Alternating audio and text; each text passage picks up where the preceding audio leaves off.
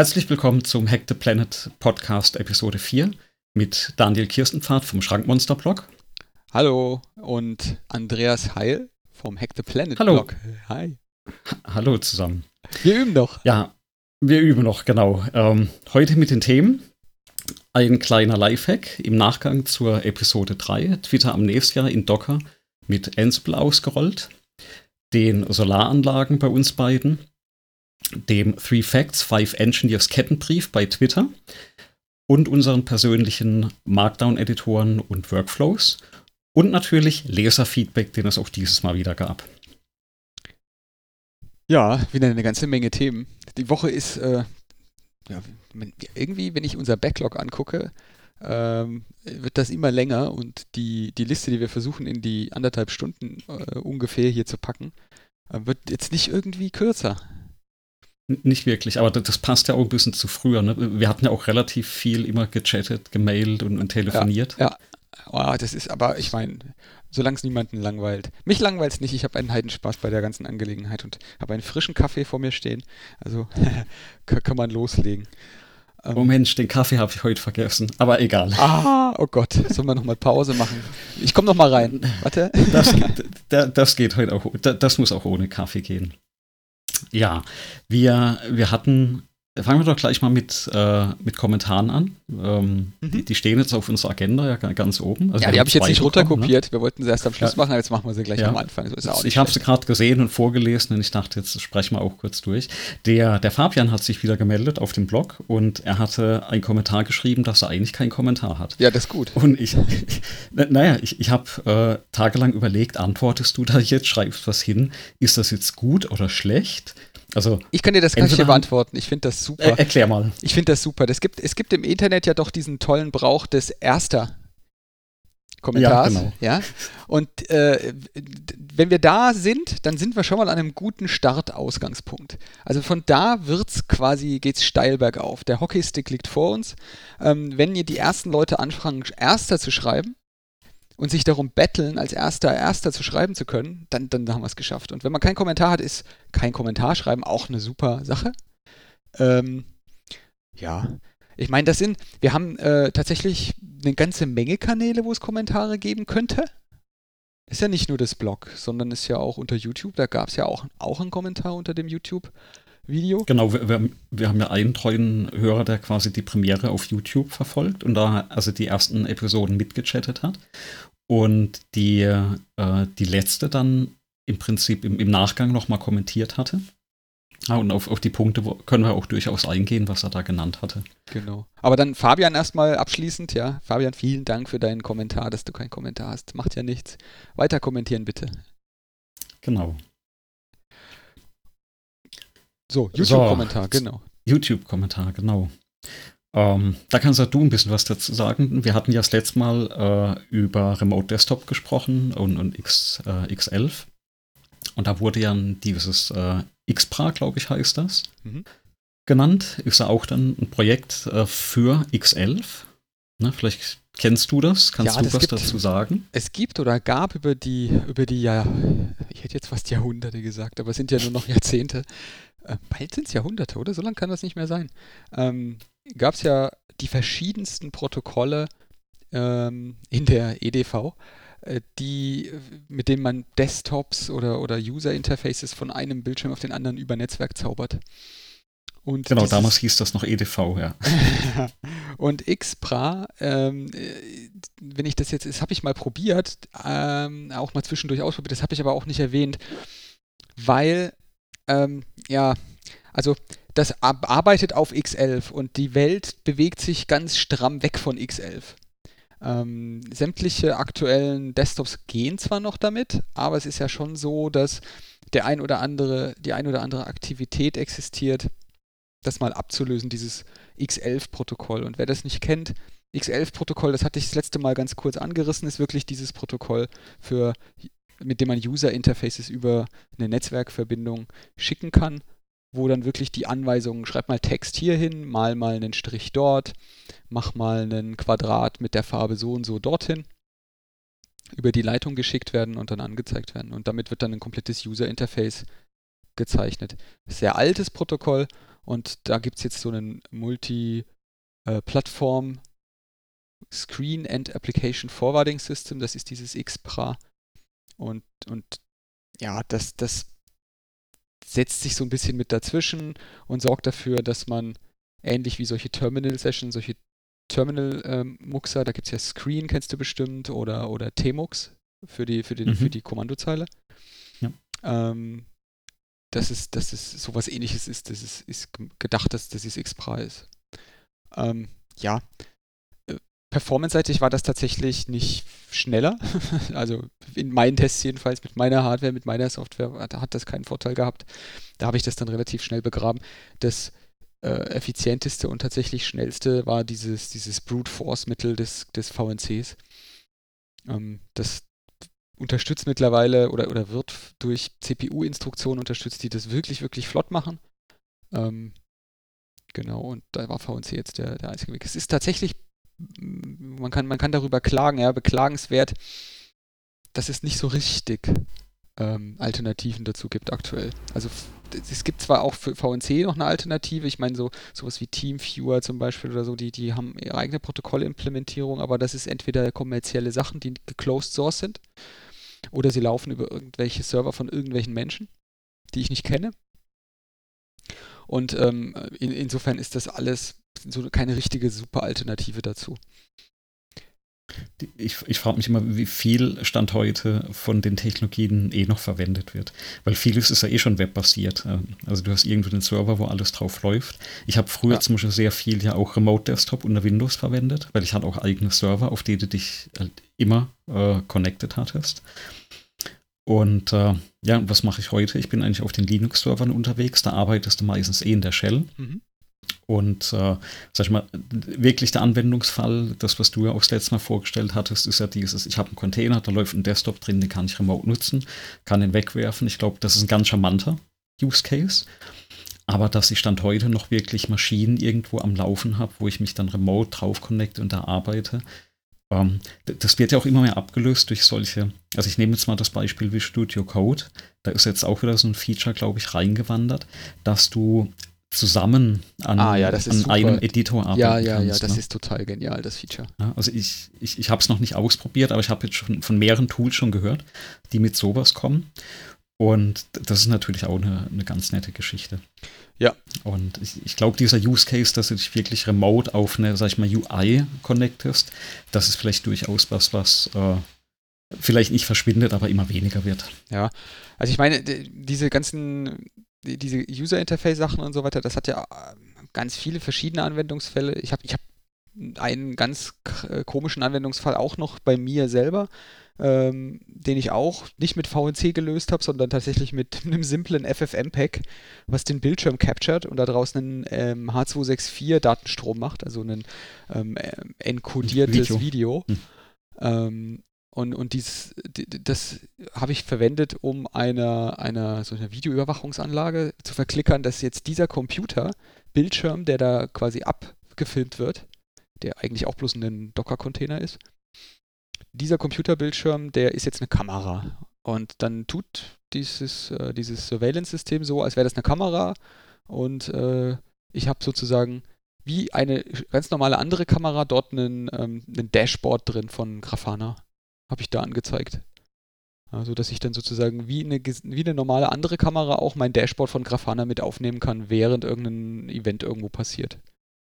Okay. Das klingt für mich so ein bisschen nach einem, nach einem Projekt, das hatte ich mal von einem Bekannten, das ist auch schon 20 Jahre her ungefähr. Äh, der hatte eine DOS-Konsole abgefilmt mit einer Kamera, dann da, ja, genau. dann da eine Art OCR drüber jagen lassen, um die Befehle, die da angezeigt wurden, zu interpretieren, weil der keine Möglichkeit hatte, auf äh, die Maschine direkt zu connecten, wo diese Befehle ankamen. Und das waren eben Steuerbefehle äh, für einen Roboterarm damals und äh, dass der das eben entsprechend bewegen konnte, hatte der das abgefilmt und dann per Video abgegriffen. Ne? Also, also, ich glaube ja, wer, wer, also den Techniker zeigst du mir, den es nicht gibt, der genau diesen Anwendungsfall schon mal vor sich hatte. Wie oft ich schon äh, da gesessen bin und gedacht habe, okay, nimmst du jetzt das Datenblatt von diesem LCD-Display in die Hand und, und guckst nach, wie die Zahlen da hinkommen ja, und findest raus, was da angezeigt wird. Oder nimmst du einfach diese billige 20 Cent äh, Kameralösung hier äh, mit dem ESP32, filmst das ab, machst eine Texterkennung und hast auch das, abgelesen, was da drauf steht. Also ich, ich glaube, das ging schon vielen Leuten so. Oder äh, nicht. Äh, dann bin ich alleine und es gibt jetzt stilles, betretenes Schweigen. Also ich, ich habe auch schon öfters mitbekommen, gehört und äh, das ist auch das Erste, was einem, glaube ich, so in den Kopf kommt. Äh, es scheitert ja vielleicht eher daran, dass es nicht jeder schafft. Wobei OCR tatsächlich mit, wir, wir, schweifen ab, aber das ist ja gar nicht schlecht. Äh, OCR ist tatsächlich mit den heutigen um, Open Source Libraries so schwierig gar nicht mehr. Und ich meine, eines dieser tollen Dinge, die man mit AI machen kann, ist ja OCR. Also ob, ob, jetzt Open Source Libraries oder du nimmst einen Dienst, ich glaube, Google hat auch einen Dienst, wo du Dokumente hochjagst, ein Instant äh, erkannt. Ja, ja, die erzählst du dann aber Google. Ne? Kommt also, drauf an, was für ja. Sachen du da der Google erzählen willst. Klar, aber das also, gibt es wie Sand am Meer, glaube ich, inzwischen. Ja, so, dann. Ähm, also gar kein Problem. War noch ein Teil des Kommentars, war noch äh, zu deinem Mülleimer. Gaming Anywhere. Ah, warte mal, äh, ah, Gaming genau, Anywhere. Du hatte, vorhin hattest du nämlich noch aufgeschrien, als wir es angesprochen hatten. Ja hattest du ja gemeint, genau das ist dein Problem. Ja, dieses, äh, das, der, ja, er hat geschrieben, es gibt auch Gaming Anywhere, ähm, das ist Open Source, aber da gab es schon länger kein Upgra Update mehr. Ja, das genau ist das Problem. Diese ganzen Sachen, da gibt es immer Anfänge und dann schläft das immer so irgendwie ein.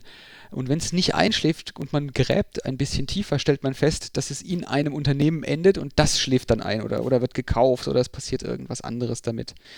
Ähm, aber das betrifft jetzt vermutlich dieses Gaming Anywhere, das habe ich nicht probiert, kann ich nichts zu sagen.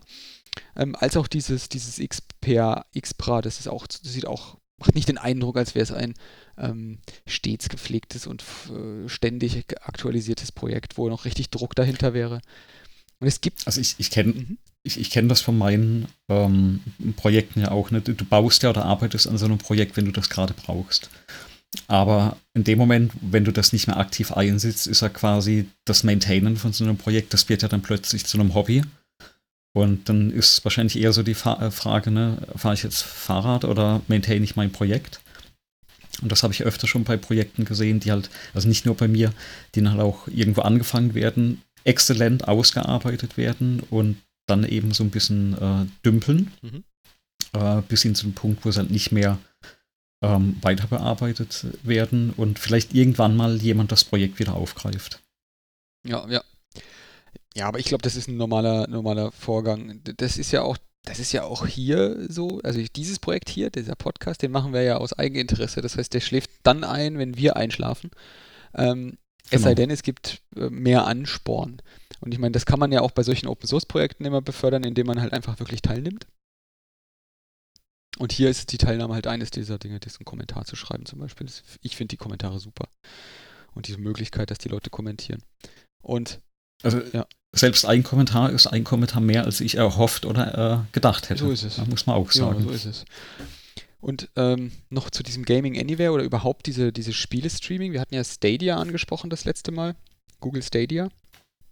Es gibt es ja auch ähm, in, in Steam ist es sogar eingebaut. Da kannst du ja auch Sp Spiele-Streaming machen. Da gibt es ja sogar irgendwie Clients für den Raspberry Pi. Das heißt, ich kann, ich kann tatsächlich ähm, einfach auf einem meiner Raspberry Pis hier, die so an diesen Monitoren sind, so wie ich es beschrieben hatte, kann ich so einen Client booten und der kann dann quasi auf einen anderen Rechner im Haus sich verbinden und kann den, kann die Spiele, die dort laufen, die ich dort mit Steam spielen kann, kann die dann das Bild dahin zaubern, da wo der, wo der Raspberry Pi gerade angeschlossen ist. Bild und Ton. Das ist eigentlich, eigentlich eine ziemlich, ziemlich coole Sache. Äh, Steam Link heißt das, glaube ich. Habe ich probiert. Äh, ich habe keinen Spielerechner. ich habe keinen PC, mit dem man spielen kann. Also war das für mich dann irgendwie ganz schnell Ende der Fahnenstange. Ich bin so ein Konsolenmensch. Und Konsolenstreaming gibt es ja tatsächlich, ich weiß nicht, ob du das schon mal benutzt hast. Aber das gibt es ja tatsächlich echt ausgeprägt. Also das funktioniert auch echt gut. Also die PlayStation 4 zum Beispiel, mit der habe ich das oder mache ich das sogar regelmäßig. Das mit der Streams. Die Xbox hat das ja auch. Ähm, Da ist er äh, per Default kannst du dann mit, mit ein, zwei Klicks kannst du zum Beispiel auf Mixer streamen. Das ist ja dann die Plattform von Microsoft. Nee, nee, nee, nee, nee, nee, Moment, Moment. Nee, nee, nicht das. Ah, nee, du meinst andersrum. Ich meine ah, Spielen, siehst du, ich meine Spielen, siehst genau. Ich meine, Ach, ach, ach, äh, äh, nee, äh, Xbox, glaube ich, hat das noch nicht. Ne? Also da wird, da kannst du Spiele noch nicht streamen. ja, das ist eigentlich ganz komisch, oder? Äh, hätte ich jetzt, hätte ich Hm. jetzt fast gedacht, weil als, technisch ist das ja eine Funktion der Grafikkarte und ich meine, die PlayStation und die Xbox, das würde ich jetzt sagen, die sind jetzt nicht so weit voneinander weg. Ähm, ja, am Ende müssten sie die Funktion halt irgendwie vielleicht durch, durchpipen. Das funktioniert auf jeden Fall sehr gut. Ich habe mal ähm, so einen PlayStation TV gekauft in Japan und habe das mit hergebracht und habe das dann benutzt. Oder eine PlayStation Vita und mit der kannst du sozusagen das Bild dann einfach an entweder auf dieses Handheld oder auf den Fernseher in einem beliebigen Fernseher im Haus streamen von der PlayStation 4. Und das funktioniert ausgezeichnet, es funktioniert wirklich gut. Also spe speziell wenn du das über Kabel machst, ist da, ist da einfach, äh, wie als wenn du die PlayStation 4 mit an da angeschlossen hättest. Das, ähm, die, die andere Richtung, glaube ich, äh, funktioniert bei der Xbox. Du kannst ähm, Windows-Rechner kannst du auf deine Xbox streamen. Das geht. Wow, okay, das wusste ich nicht. Das ist ja cool. Also äh, das ist eine Funktion, das ist eigentlich ganz nett, weil damit kannst du eigentlich, wenn du zum Beispiel einen großen, sag ich mal, 50 Zoll äh, Fernseher irgendwo hängen hast, kannst halt deinen Windows 10 Rechner direkt auf den Monitor streamen. Du brauchst halt so eine, eine 300, 400 Euro Xbox unten stehen als Receiver. Mhm. Aber im Prinzip, das geht. Das kam, glaube ich, äh, im Laufe des Jahres kam das raus. Ich, ich habe es noch nicht probiert, bisher nur gelesen. Aber jetzt, wo du das erzählst, habe ich mich gerade wieder erinnert. Ah, das ist Da war noch was Game auf meiner- ne? Xbox Game Streaming. Ich, du kannst richtig den Desktop scheren. Okay, cool. Also muss noch nicht mal spielen, äh, Spiele sein. Das kann auch wirklich, glaube ich, deine Arbeit sein. Ich probiere das mal. Ne? Das, äh, ich ich hatte es wirklich nur vergessen. Das steht definitiv noch auf meiner To-Do-Liste. Ja, Microsoft hat mich irgendwie verloren mit der, seit der Xbox 360 haben sie mir da irgendwie nichts liefern können, was irgendwie schön war. Da, da bin ich ja. Wir, wir können über Konsolen ja durchaus nochmal sprechen, ne? weil. Backlog, ja, Backlog, ich- Backlog. Ähm, genau, Ba- Backlog gleich mal Konsolen rein, weil ich habe ja. Xbox habe ich inzwischen die, die X, Xbox One X und äh, eine Switch natürlich, ne? Natürlich, Aha. in Anführungsstrichen, als, als Zweitkonsole. Mal schauen, wo da die Reise hingeht. Ja, weil tatsächlich hardwaretechnisch geben die sich ja kaum mehr irgendwas. Ja, das, also ich meine, da, da, ist ja auch ein gutes Beispiel in der Diskussion dann, ähm, wie man aus dem Basteln rauskommt. Früher hat man einen Computer gebastelt und hatte den Ansporn, immer schön aktualisieren und, und größte Hardware und heute kaufst du eine Konsole, weil du keinen Bock hast zu basteln.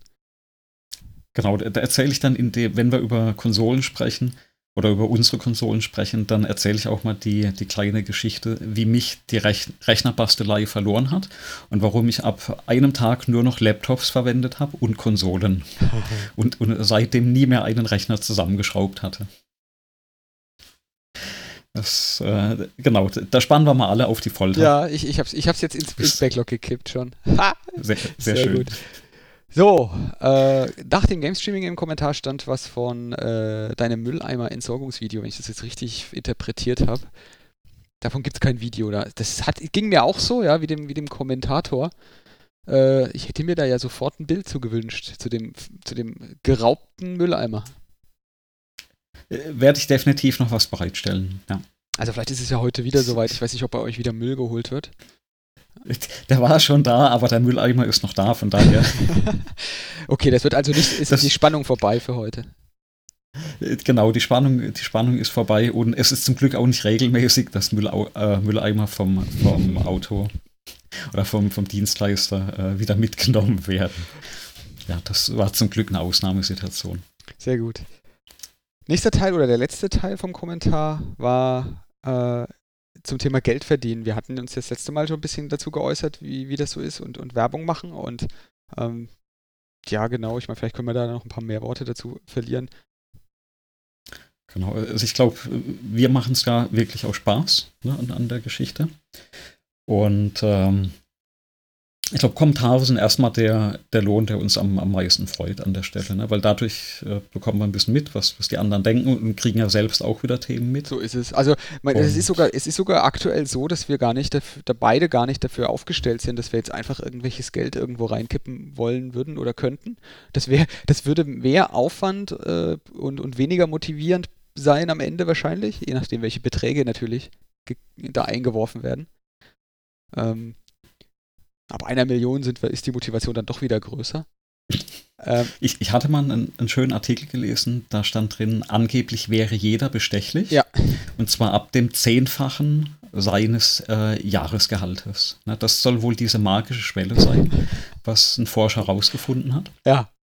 Das, das, hat, das hat was mit der, mit, der, mit der Höhe der Bestechung zu tun und nicht mit dem zu erwartenden äh, äh Strafe. Risiko, ja? ne? Oder Strafe, interessant. Das ist interessant.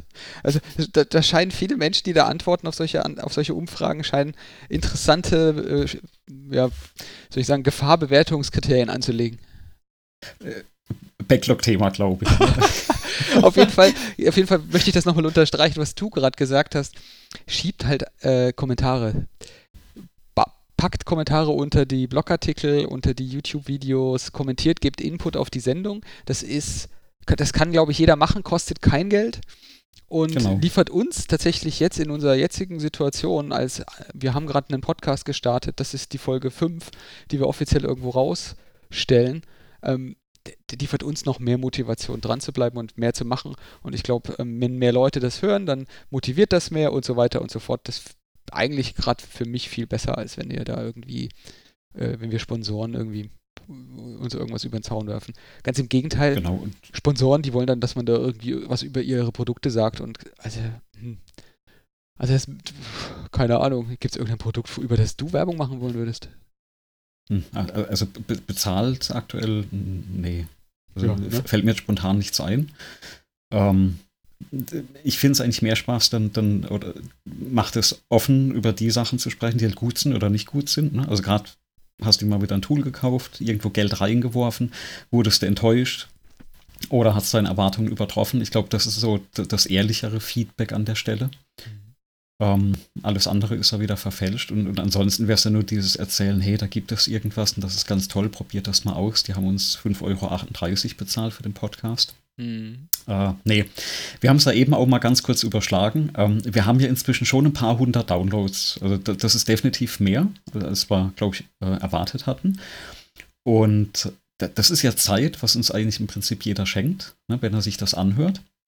Und das sind ja einige hundert Stunden, die wir quasi dem, dem sag ich mal, dem Bruttosozialprodukt entzogen haben. Mhm. Äh, allein dadurch, dass jemand den, sag ich mal, kostenfreien Podcast hör, hört und na, jetzt vielleicht nicht Netflix schaut oder äh, irgendwas anderes macht. Also das finde ich ja schon bemerkenswert. Ja, ich finde auch unsere Selbstkritik bemerkenswert, dass wir natürlich davon ausgehen, dass das das Bruttosozialprodukt schmälert und nicht erhöht. na, vielleicht arbeiten die, die Menschen dann schneller? Ich weiß es nicht. ja, vielleicht hören sie es ja auf zweifach. Hatten wir ja auch. Oder sie Folge. lernen was dabei. Das kann ja auch sein. Ne? Das ja, das kann natürlich auch sein. Ich, ich hatte ja irgendwo mal hingeschrieben, Edutainment. Das soll ja ein bisschen Spaß machen und, und man kann ja vielleicht auch ein bisschen was lernen. Ja, so ist es. Genau. Und, und damit wären wir vielleicht direkt beim, beim nächsten Thema. Und zwar so ein kleiner Lifehack äh, im Nachgang zur Episode 3 da hattest du ja angesprochen, dass äh, Skript, äh, Amnesia heißt das, mit dem man den Twitter-Account löschen kann. Mhm. Ähm, nicht den Twitter-Account, sondern die Nicht Tweets. den Twitter-Account, genau, die, die Tweets, äh, die Historie löschen kann, wenn man da so ein bisschen Housekeeping ähm, betreiben möchte. Ich nenne das mal Twittern ohne Reue. Also wer sowas machen möchte.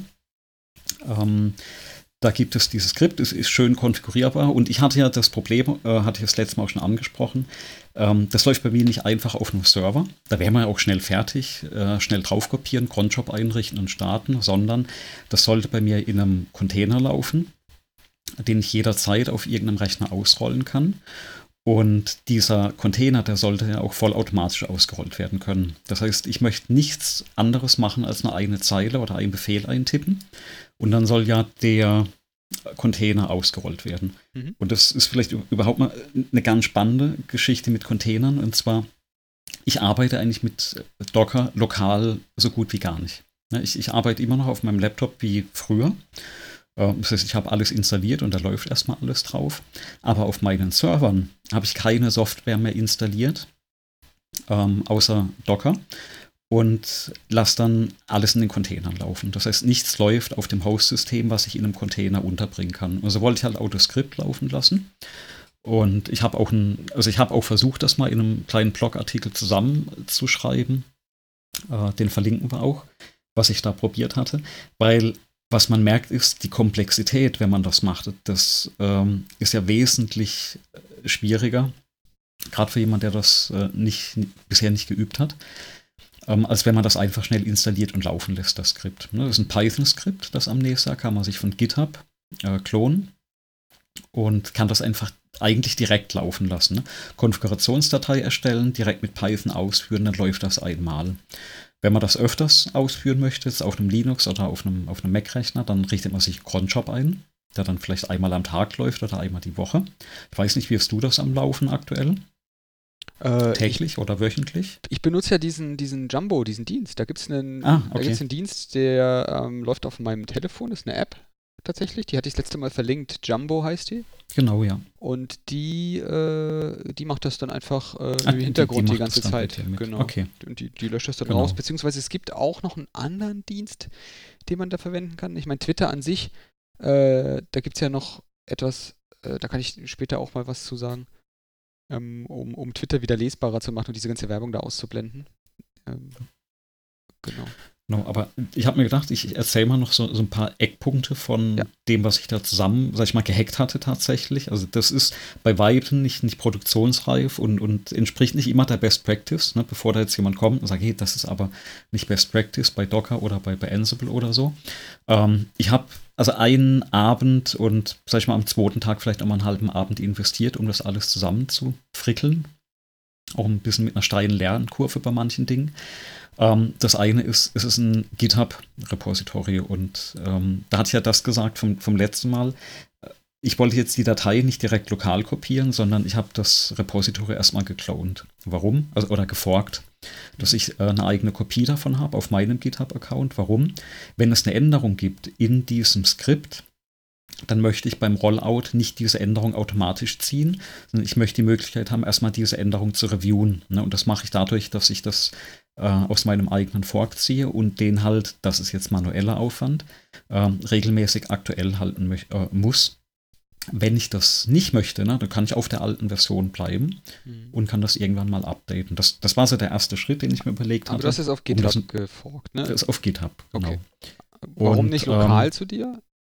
wäre auch eine Möglichkeit gewesen. Ne? Also ich könnte entweder sagen, ich, ich kopiere das runter und dann liegt die Datei einmal da und dann müsste ich halt die Datei ähm, äh, bei mir lokal pflegen. Und ich habe das irgendwann angefangen, also als ich mit dem, mit diesem Ausrollen, mit diesem automatischen Ausrollen angefangen hatte, fand ich das ganz charmant. Ich habe die Daten irgendwo zentral liegen. Also alles eigentlich in Repositories. Mhm. Und der Clou an der Geschichte ist, ich kann mich jetzt auf meinem Server einloggen per SSH und äh, also das macht ja eh das, das Ansible-Skript, aber ich kann dieses Skript im Prinzip von jedem beliebigen Rechner aus starten. Das heißt, ähm, auf, dem, auf dem Rechner, wo ich dieses Skript starte, da brauche ich nur relativ wenig, also ich brauche diese Datei nicht. Ähm, ich brauche äh, quasi nur die, die Ansible-Konfiguration, die ich da einspiele, dieses Playbook heißt das dann und alles andere wird aus Repositories gezogen. Ich, ich mache das momentan auch für meine ganzen Webseiten so, auch für die Hack the Planet Webseite. Das ist ein GitHub-Repository, das ist sogar öffentlich. Da ist jetzt ja kein, kein Geheimnis drin im HTML-Code. Und wenn ich, den, äh, wenn ich ein Update mache, dann pushe ich das auf das GitHub-Repository. Danach ähm, wird so ein Ansible-Skript ausgeführt und dieses Ansible-Skript holt sich aus diesem GitHub-Repository den aktuellsten Code. Mhm. Ja, das heißt, ich habe das einmal zentral abgelegt. Man kann das zum Beispiel noch absichern, dass man sagt, ähm, äh, wenn das äh, geklont wird, dass man damit SSH das nochmal macht. Das wäre vielleicht mal noch so ein, so ein Add-on, was ich oben drauf setze. Aber das ist einfach so ein Workflow. Der ist für mich eigentlich ganz geschickt. Dann habe ich nichts auf den Rechnern lokal. Also auch dieses Ansible-Skript liegt bei mir wieder in einem äh, Repository. Äh, das ist so ein äh, Provisioning-Repository, das checke ich dann irgendwo aus. Das ist das Einzige, was ich brauche und starte eben dieses Playbook. Mhm. Und das funktioniert für mich. Ja, das, das ist so wirklich ein Workflow, den habe ich mir einfach angeeignet. Und der hat jetzt an der Stelle auch ganz gut gepasst. Ähm, da hat ja jeder, glaube ich, so seine Vorlieben oder vielleicht auch, ne, je nachdem, in was für einer Firma du arbeitest, wie da der Workflow aussieht oder was du vielleicht auch historisch kennst. Das kann sich ja durchaus unterscheiden. Ne, aber das hat erstmal geklappt für mich. Mhm. Ähm, da ist vielleicht noch ein, ein ganz spannender Punkt an, an der Stelle. Ich habe ja noch ein Login auf der Twitter-API gebraucht oder bei Twitter ja. als Developer-Login. Und da bekommt man vier äh, Tokens. Man bekommt eine Consumer-API und ein Access-Token und jeweils ein Secret dazu. Und das sind einfach ein paar Zahlenwerte, die da stehen. Und was ich dazu, also erstmal, man muss sich bei diesem äh, Developer-Account anmelden und bei Twitter ist das so, man muss inzwischen, sag ich mal, eine kleine Prüfung über sich ergehen lassen. was, was möchte man mit den Daten machen? Gehen man Sie mal gerade auf dieser Linie. Ja. Ähm, man muss tatsächlich sagen, äh, möchte man die Daten analysieren, lädt man die runter, verschickt man äh, Bulk-E-Mails, ah, solche okay. Geschichten. Ja, klar, natürlich. Solche so. Und äh, das, eigentlich ist das ein Review-Prozess. Was aber passiert, wenn du überall auf Nein klickst, und deine Anwendung beschreibst und keine dieser kritischen Fragen ausgewählt hast, dann bekommst du instant die Bestätigungs-E-Mail. So. Also ich habe dann diesen Account direkt bekommen, habe mich dann auch gefreut, weil dann konnte ich an dem Abend das auch direkt fertig machen. Und jetzt hast du diese vier Keys. So, was machst du mit diesen vier Keys? Die schreibst du eigentlich in die Konfigurationsdatei rein. Ne? Also Passwörter und, und, solche Keys, das ist ja schon schlimm genug, aber den Klartext in so eine Datei reinzuschreiben, mhm. ist jetzt auch, auch nicht der Renner. Also was habe ich da gemacht? Es gibt bei Ansible, was ich für den Rollout verwende, gibt es ein Ansible Vault. Ähm, da werden die Passworte oder irgendwelche Werte, was auch immer man möchte, kann man verschlüsselt ablegen. Das heißt, ich verschlüssele es einmal lokal bei mir auf der Maschine. Ähm, da ist bei mir ein Key hinterlegt. Äh, das ist ein, ein uh, Private-Public-Key-Verfahren. Damit kann ich das verschlüsseln. Und dann habe ich im Prinzip nur noch diesen Hashwert. Und dieser Hashwert wird in die Konfigurationsdatei reingeschrieben. Und das ist auch das, was ich nachher in meinem GitHub-Repository einchecke. Das heißt, du hast dieses Passwort nicht in, äh, im Klartext vorliegen. Und erst wenn ich diesen, dieses Skript ausführe zum Ausrollen, dann nimmt dieses Skript serverseitig, ähm, oder bevor ich jetzt was Falsches erzähle, auf jeden Fall das Skript kümmert sich darum, ähm, das zu entschlüsseln und schreibt dann zum Beispiel dieses Passwort an die entsprechende Stelle auf äh, der Datei auf dem Server. Das heißt, die liegt niemals bei mir lokal in der Datei unentschlüsselt rum. Das macht es jetzt einen Tick sicherer an der Stelle. Hm. Ja, sicherlich noch ein paar Angriffsvektoren, aber ähm, das ist eigentlich schon mal ganz, glaube ich, ganz gut. Und vor allem, wenn du sowas eincheckst, hast du kein Passwort in deinem Repository. Und ich glaube, jeder, der programmiert, kennt dieses Phänomen, dass er irgendwann mal versehentlich irgendein Passwort eingecheckt hat. Und der Super-GAU bei sowas ist ja immer, man checkt ein produktives Passwort in einem öffentlichen Repository ein. Tja, dann wechselt man das dann. Genau, schnellstmöglich und hofft, dass man dieses Passwort nicht mehrfach verwendet hat. Ja, das ist ja dann, ja. das sollte man ja sowieso. Äh, genau. Ja, aber so äh, bekomme ich das dann da hin. Dann war noch ein bisschen das Problem, ich brauche einen Cronjob. Ähm, habe ich mir dann auch anlegen müssen in dem Docker-Container. Und ich habe natürlich dieses, sag ich mal, Docker-Image, also für den Container habe ich auch selbst zusammenbauen müssen. Ähm, da habe ich aber im Prinzip die Anleitung genommen von diesem äh, äh, Amnesia, von diesem Skript. Mhm. Habe das halt übertragen in ein paar äh, Befehle für das Docker-Image und baue da jetzt auch serverseitig dann mein eigenes Image auf, kopiere die Dateien rüber, ähm, kopiere die Dateien für den Cronjob rüber.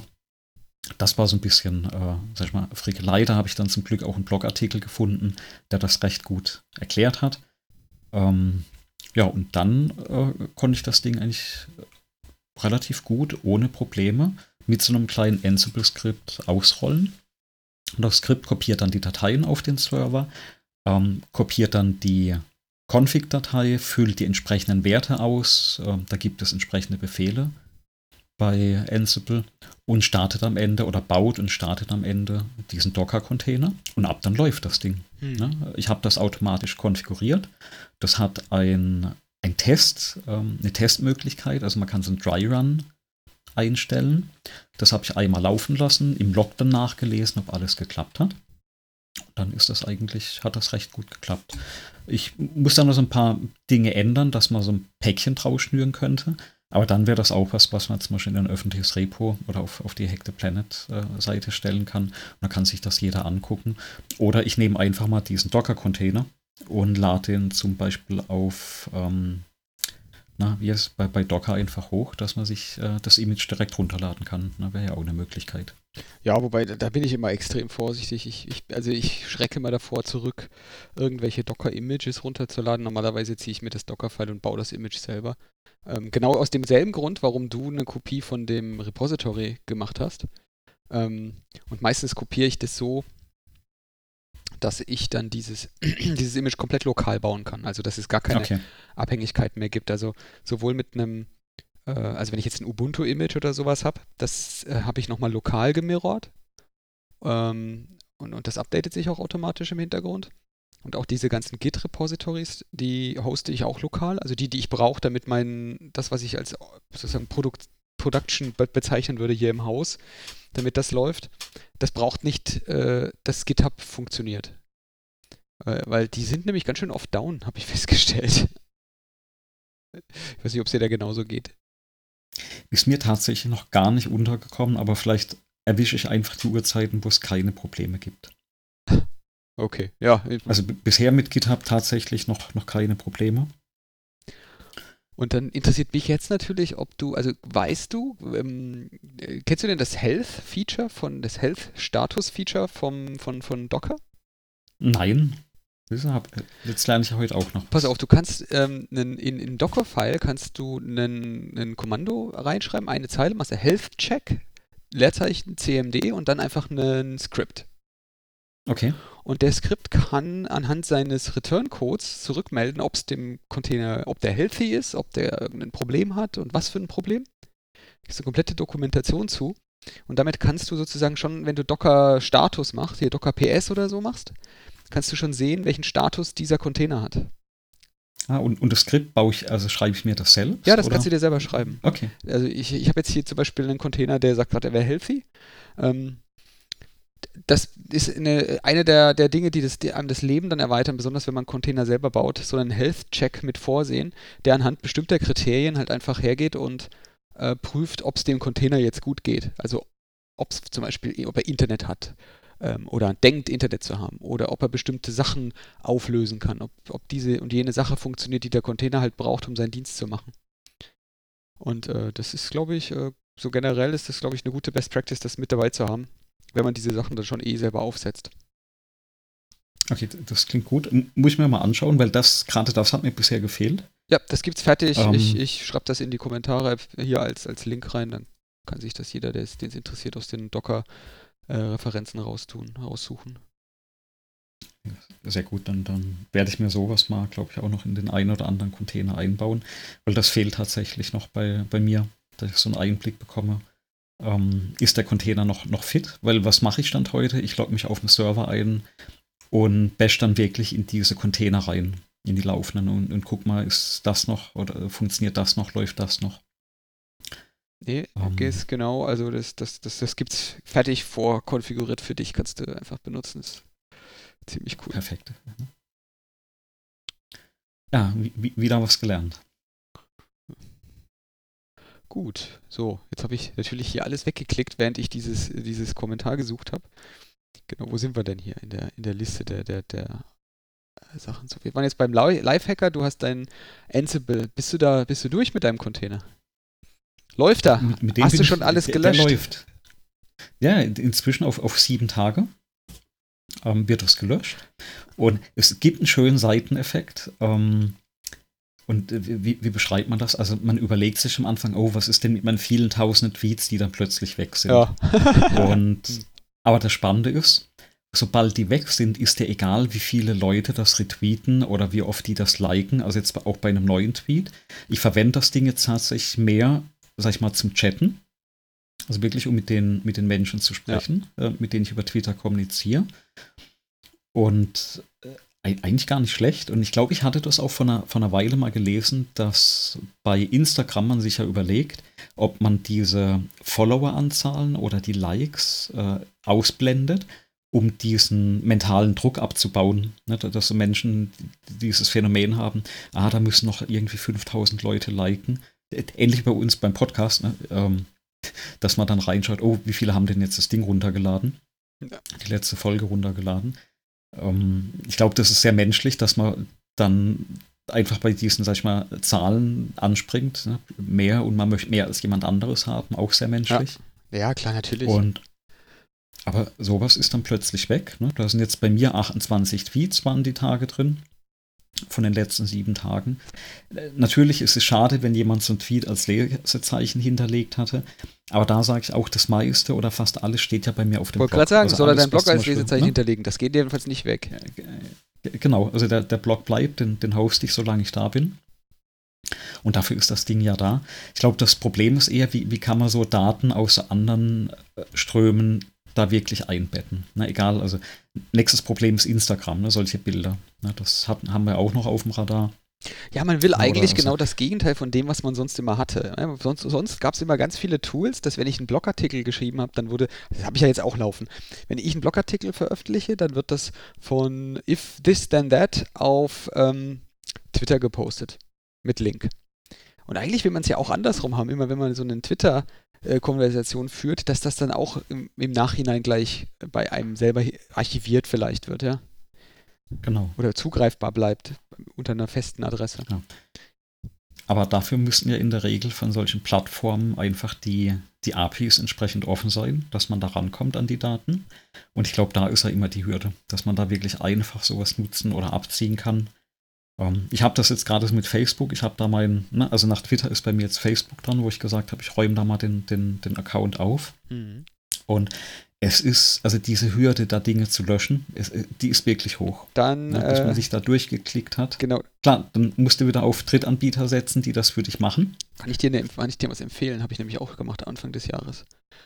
Äh, da gibt es äh, einen Chrome-Plugin, eine Chrome-Extension, die du installieren kannst und die, die scrape dann durch deinen ganzen Account durch. Da musst du quasi ein Chrome-Fenster, lässt du, lässt du, öffnest du Facebook drin, klickst diesen Button und da gibt es dann wirklich so einen Knopf, da steht, ich würde jetzt gern mal alles löschen. Oder ab oder bis zu einem bestimmten Zeitpunkt. Und dann, dann geht das Ding durch und du kannst ihm beim Löschen zuschauen. Genau, ich, ich glaube, das verlinken wir, weil das habe ich dann auch gefunden, ne, die, diese Chrome-Extension. Mhm. Ähm, sag ich mal, 50 Prozent konnte sie tatsächlich löschen. Bei 50 Prozent der Einträge ist sie gescheitert. Also sehr interessant auch. Aha, echt? Ähm, wieso, wieso, wieso, woran gescheitert?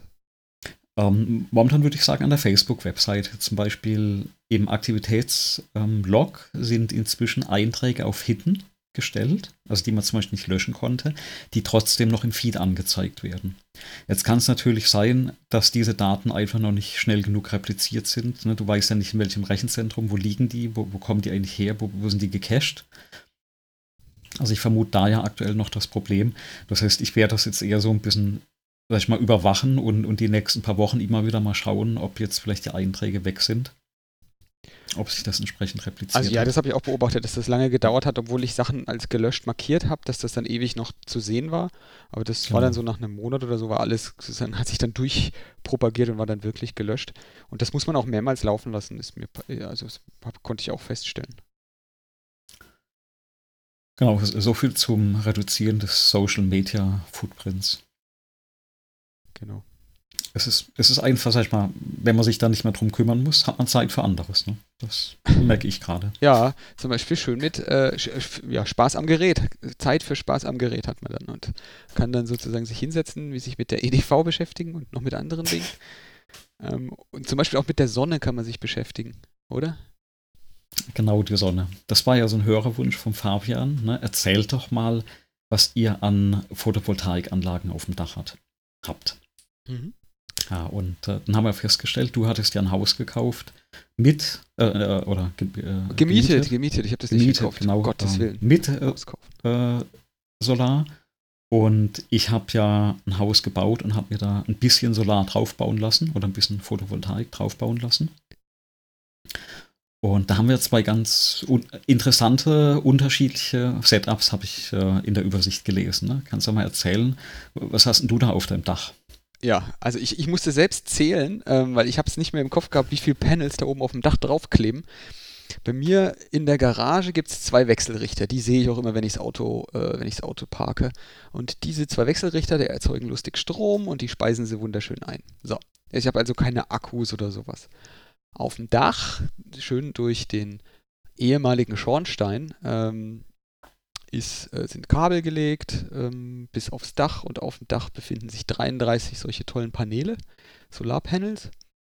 Und laut der Übersicht ist das ähm, eine äh, 15 kW Anlage. Das heißt äh, Kilowatt Peak. Ähm, da muss man dann noch die Neigung des Dachs, das sind glaube ich bei mir 60 Grad oder so. Und man muss noch äh, wissen, wie viele Paneele das sind und was für welche das sind.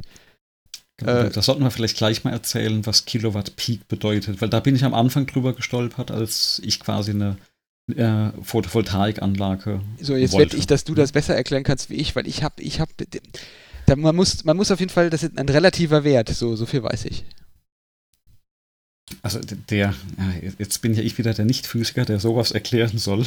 Na, wenn du mich als Physiker, dann, äh, dann sind wir am Ende. ja, nee. Na, ich, also vielleicht erkläre ich mal, was ich ursprünglich dachte in meiner Naivität. Ich dachte ursprünglich, okay, du hast eine 3 Kilowatt Photovoltaikanlage. Aha. Und äh, dann bekomme ich, wenn die Sonne scheint, 3 Kilowatt. Ja, Könnte so man denken, das, das wäre jetzt die intuitive, stellt sich raus, das habe ich auch gedacht, stellt sich raus, stimmt nicht ganz. Ja, stimmt nicht ganz, genau. Und zwar, was bedeuten diese KW äh, Kilowatt Peak? Im Prinzip Peak eine Spitze. Das heißt, es ist die Spitzenleistung, was diese Photovoltaikanlage liefern kann bei optimalem Einfallungswinkel und äh, unverdunkeltem Himmel. Das heißt, wenn die Sonne so voll draufballert, schafft es zum Beispiel meine Anlage ja, da sage ich mal den Wert 3 kW zu erzeugen. Also um, um die, äh, glaube ich, 3100 ähm, Kilowatt, äh, nicht Kilowatt, sondern Watt, mhm. liefert äh, meine Anlage, wenn es ein richtig toller Sommertag ist. Aber Moment, das liefert zwar, sie vor den Wechselrichtern oder hinter den Wechselrichtern? Das ist der Wert, der bei mir auf dem Router, also auf diesem Wechselrichter steht. Okay. Aber das ist im Prinzip dieser Wert, also das, was an Strom aus der Photovoltaikanlage rauskommt.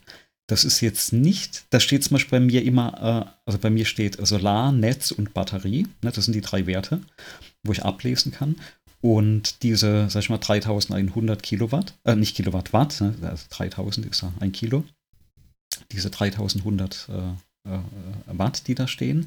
Das ist das, was jetzt gerade an Strom erzeugt wird. Das ist aber nicht das, was in der Batterie landet und das ist auch nicht, was ich verbrauchen kann. Und ne, geht ja irgendwo wieder Strom verloren. Ne, zum Beispiel wird bei mir dann im Technikraum sehr warm. Das merkt man dann auch. Dieser, äh, dieser Richter, dieser Router wird, wird da sehr warm. Mhm. Und der, Wand, der muss ja jetzt die, diesen Gleichstrom, der da erzeugt wird, in äh, Wechselstrom ne, umwandeln. Das ist also das erste Problem. Das muss auf diese 230 Volt transformiert werden. Und äh, da geht ja auch wieder irgendwas verloren. Das ist also das große Problem. Also was wirklich am Ende rauskommt, äh, das, das, sehe ich, glaube ich, noch nicht mal. Ich kann sehen, was eben eingespeist wird und ich kann nachher sehen, was bei mir in die Batterie reinfließt. Jetzt hattest du gesagt, Batterie hast du gar nicht. Genau, ich habe keine Batterie, das wird alles eingespe eingespeist. Verbraucht oder, oder eingespeist, ne?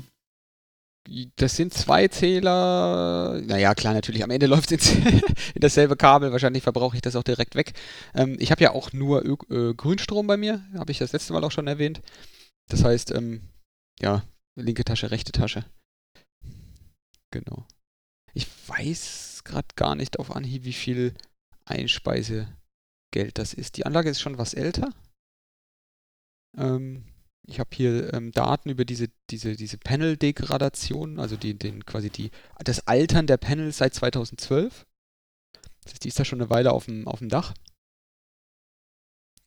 Und äh, zumindest, ich hätte erwartet, dass die Panels altern, aber die, der Ertrag erhöht sich äh, durchschnittlich seit 2012. Das heißt, entweder altern die Panels nicht oder wir haben Klimawandel. Äh, weniger Wolken vielleicht. Ja. Also ich, ich glaube jetzt nicht, dass die Sonne heißer wird oder, oder mehr Strahlung absondert. Aber ja, vielleicht, vielleicht hab, weniger Wolken. Du, da, da, muss ich, da, da, muss ich, da, da, muss ich dich fragen, ob du die, ob die diese wildeste Theorie, die ich jemals, die wildeste Aluhut-Theorie, die ich jemals gehört habe zum Thema Sonne. Erzähl mal. Pass auf. Ähm, wusstest du, dass die Sonne eigentlich kalt ist? Ist das jetzt eine Fangfrage? Jetzt die muss kalt sein, weißt du warum? Je höher du auf den Berg steigst, desto kälter wird Ah, okay. das ist die krasseste Aluhut äh, die ich bis jetzt gehört habe, die ich aber auch so in sich schon äh, absurd und witzig finde. Naja, so zurück zu unserer Solaranlage. Ne? Ja, ja, leider. Jetzt ist die, die spannende Frage ne, bei, bei, der Solaranlage, wie, wie, hältst du die jetzt im Blick? Also ne, die generiert Strom und wahrscheinlich bekommst du auch ein oder zweimal im Jahr vom, vom Netzanbieter dann den Aufruf, ähm, bitte trag mal ein, wie viel äh, Kilowattstunden. Genau, das wird äh, abgelesen halt. Und genau. tatsächlich bei meinem Verbrauch, ich warte, ähm, und bei meinem Ertrag, den das hat, also jetzt kann ich ja mal die Zahl sagen, im Jahr 2018 waren das irgendwie 8300 oder 8299 Kilowattstunden, die da aus der Anlage eingespeist worden sind bei mir. Ähm, was schon ganz ordentlich ist, finde ich. Ähm, verglichen, ich, ich habe nur 7300 oder so verbraucht, also insofern ist äh, tatsächlich mehr von dieser Anlage eingespeist worden, ähm, als, als, als, als Strom aus der Welt genommen wird. Das Haus ist also, was das betrifft, zumindest noch äh, CO2-positiv. Die, äh, das ja, wird einfach von so einem Zähler abgelesen und dann halt zurückgemeldet an den, an das, an, an den Stromlieferant, genau. Machst du da genauso, oder? Wird das bei dir auch gemacht? Na, ich habe. Ähm, hast, du, hast du so einen Smart Meter? Ist, äh, ich ich habe keinen Smart Meter. Ähm, ich habe. Ah, das, das ist jetzt wieder so ein bisschen, also sehr spannend. Ich falle ich, ja tatsächlich in, das, in dieses Smart Meter äh, rein, ne, in diese Kriterien. Also sowohl bei Verbrauch als auch bei Erzeugung müsste ich eigentlich quasi die erste Riege derjenigen sein, die so einen Smart Meter zwangsinstalliert bekommen bei, bei, bei sich zu Hause. Ist, ist bei mir so ähnlich. Ähm, der Netzbetreiber hier, der, der hatte sowas auch ange, angeboten, aber wollte dafür von mir Geld. Ja. ja und, das nicht unerheblich. Ja, das ist ja Pflicht ab sofort. Ja, eigentlich ist es ja schon Pflicht. Es gibt bloß keine Smart Meter, wenn ich richtig informiert bin. Also es gibt keine zugelassenen Smart Meter, die man verbauen kann. Also ich habe jetzt tatsächlich einen Stromzähler, der zeigt an, wie viel Kilowattstunden ich quasi bezogen habe, also, also aus dem Netz gezogen habe und wie viel ich eingespeist habe. Und wie viel, wie viel ich einspeise, hängt ja bei mir davon ab, ähm, wie viel der Wechselrichter erzeugt, wie viel er dann in die Batterie einspeist und was dann was ich dann verbrauche. Ne, das, das geht gar nie raus bei mir, das wird direkt verbraucht im, im Hausnetz. Und erst das, was dann übrig ist, ähm, das wird eingespeist. Mhm. Ne, und, und, da, also, da habe ich jetzt die Kilowattstunden gar nicht, äh, gar nicht parat. Also zum Beispiel, das ist auch so ein Problem. Ich hatte ja das letzte Mal gesagt, ich, ich würde ja vieles anders machen bei der Solaranlage Stand heute. Ähm, das sind aufs Jahr, wenn man sich das überlegt, also 100 Euro an Vergütung, die man bekommt für die äh, Energie, die ich quasi erzeuge, also für den Strom, den ich erzeuge. Ich kaufe den Strom nachts für ein Mehrfaches des Preises zurück. Ne? Also was du Stand heute von den Anbietern bekommst, ist ja sehr wenig. Ich glaube, das war mal subventioniert für alte Anlagen, aber bei meiner, die ist relativ neue, mhm. da gibt es eigentlich kaum mehr was. Und da habe ich zum Beispiel auch ein sehr spannendes Phänomen. Ich habe das über einen Kredit finanziert, über einen speziellen Förderkredit für äh, regener regenerierbare äh, Energien. Und der ist zum Beispiel so gestrickt, dass du die Zinsen nur vierteljährlich zurückbezahlst. Und das stammt noch, das wurde mir auf der, auf der Bank dann auch erklärt, das stammt noch aus einer Zeit, wo die Stromanbieter vierteljährlich vergütet haben. Das heißt, wenn du dann quasi das Geld und die Subventionen nach einem Vierteljahr bekommen hast, dann konntest du den Zins für die Anlage ähm, bezahlen. Das, das rechnet sich aber Das nicht, haben die nur also deswegen vierteljährlich gemacht, weil sie dann halt immer hinlaufen mussten, oder warum? Äh, weiß ich nicht. welche praktische Erklärung versteckt die, sich denn dahinter? Die, die, die Prozesse kenne ich nicht, also auch die, diese Auszahlungszyklen bei den Anbietern ist mir komplett unbekannt. Vielleicht jemand, der zuhört, der kennt sich vielleicht ein bisschen besser damit aus, mit der Materie. Das ist ja alles ein bisschen historisch und vielleicht auch durch Re Regulatorien bedingt. Aber das ist ja so, sag ich mal, die, dieses Durcheinander an der Stelle. Und dann Batterien. Ne? Du hast ja keine Batterien. Und das ist vielleicht auch gar nicht so schlecht, weil im Nachgang würde ich mir Stand heute auch keine Batterien mehr reinbauen. Ne? Warum?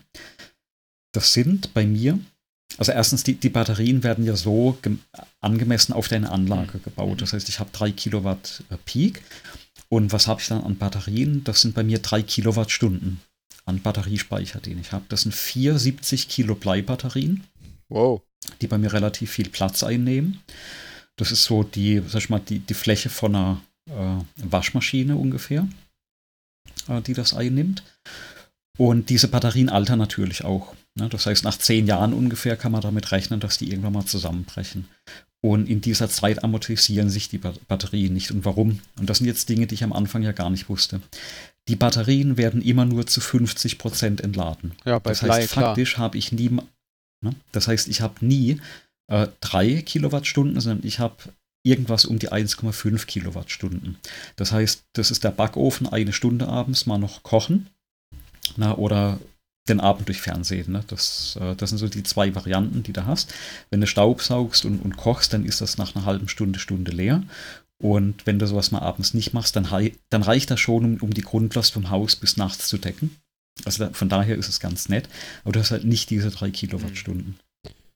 Und äh, du bekommst wohl schon Probleme, wenn die ersten Batterien kaputt gehen. Deswegen muss ich die auch tatsächlich überwachen und, und, schauen, wann die nicht mehr laden. Die laden zum Beispiel auch nach dem zweiten Jahr nicht mehr auf 100 oder 99 Prozent. Die stehen jetzt irgendwo bei, glaube ich, 95 oder weniger Prozent. Und jetzt kommt noch ein Haken. Äh, Im Winter für drei Monate gehen diese Batterien in einen äh, Sparmodus äh, oder in einen, in einen Erhaltungsmodus. Da wird die Batterie einmal vollgeladen. In der Regel passiert das über Netzstrom. Das heißt, da werden dann eben diese 1,5 kW aus dem Netz gezogen. Die Batterie wird dann vollgeladen und die bleibt dann über die zwei bis drei Monate in einer Art äh, äh, Wartungszustand, wo die immer wieder äh, jeden Tag oder alle paar Tage aufgeladen wird auf die volle ähm, Prozentzahl. Warum? Weil die Sonne, die Energie, die erzeugt wird über die PV-Anlage im Winter, das ist bei uns jetzt, glaube ich, Januar, Februar, nicht reicht, dass die Batterie geladen wird. Das heißt, da geht ja automatisch, äh, wird die durch diesen Wechselrichter in diesen Wartungsmodus Aha. gesetzt. Und, und wenn man das dann plötzlich weiß und einmal sich so hingebaut hat und dooferweise eben erst im Nachgang gelernt hat, dann über, überlegt man sich schon, ob man sich so eine Anlage, also in, in die, diese Batterieanlage, ähm, nochmal hinstellen möchte. Hm. Du schreibst eins bis zwei Stunden, ja, also, Geräte ansehen hält das dann gebrückt. Ja, also wenn, äh, wenn du, äh, sag ich mal, Fernseh an ne, und äh, was ist ich, ne, Radiowecker, Ladegeräte hier für Handy und vielleicht ein Laptop irgendwo mit dem Netzteil. Also das, was im Haushalt normalerweise läuft, vielleicht auch die Spielekonsole, dann hält das schon den Abend durch.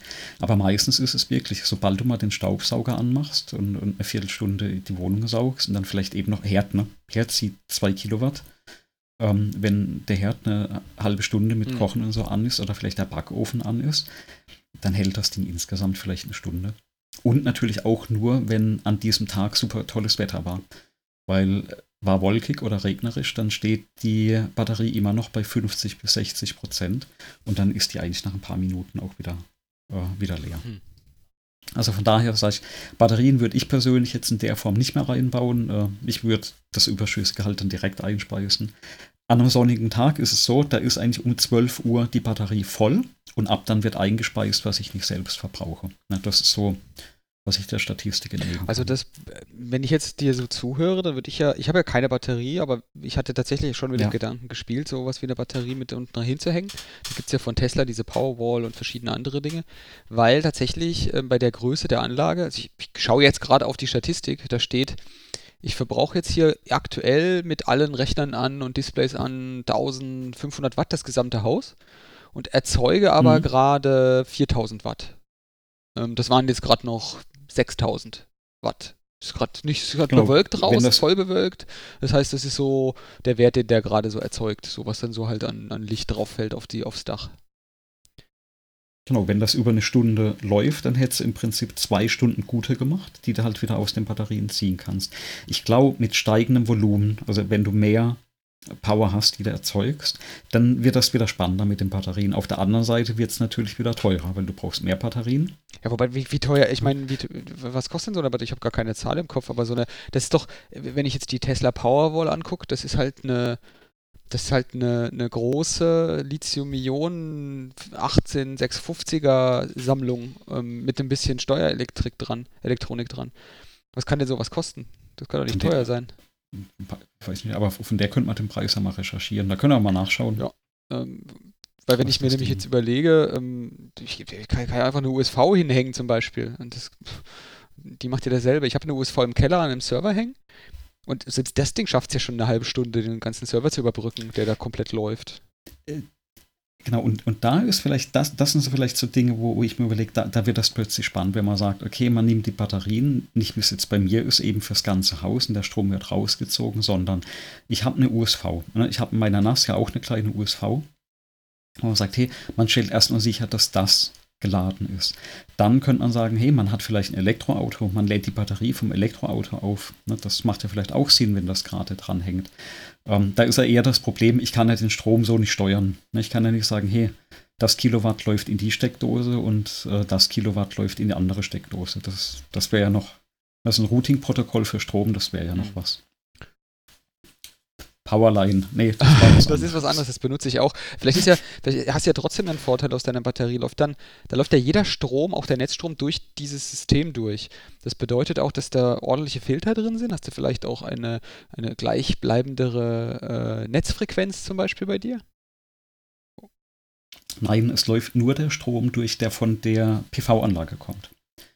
Ähm, es wird zwar mitgemessen, also ist eine Messeinheit im Zählerschrank verbaut, die misst, wie viel Strom hm, gezogen okay. wird, weil das, die Info bekommt ja der Router. Aber der Strom läuft nicht durch diesen äh, Wechselrichter durch. Das heißt, da habe ich tatsächlich die, äh, den Netzstrom. Was eher noch der, der Effekt ist, wenn es eine Netzstörung gibt. Das hatten wir jetzt schon zwei, dreimal. Zum Beispiel auch bei einem starken Gewitter, wo mal der Blitz eingeschlagen hat. Ähm, da gab es eine Rückkopplung in den Wechselrichter, also in diesen Router rein. Und der hat mir erstmal einen Fehler gezeigt, ähm, wo ich erstmal das Handbuch habe wälzen müssen und rausfinden müssen, was ist in dem Ding jetzt gerade kaputt. Ähm, weil der tatsächlich äh, sehr ähm, ähm, sensitiv ist, zum Beispiel auf Netzspannung. Der hat einen eigenen Fehlercode, wenn die, die Spannung im Netz mhm. schwankt. Na, dann springt er auf so einen komischen Modus.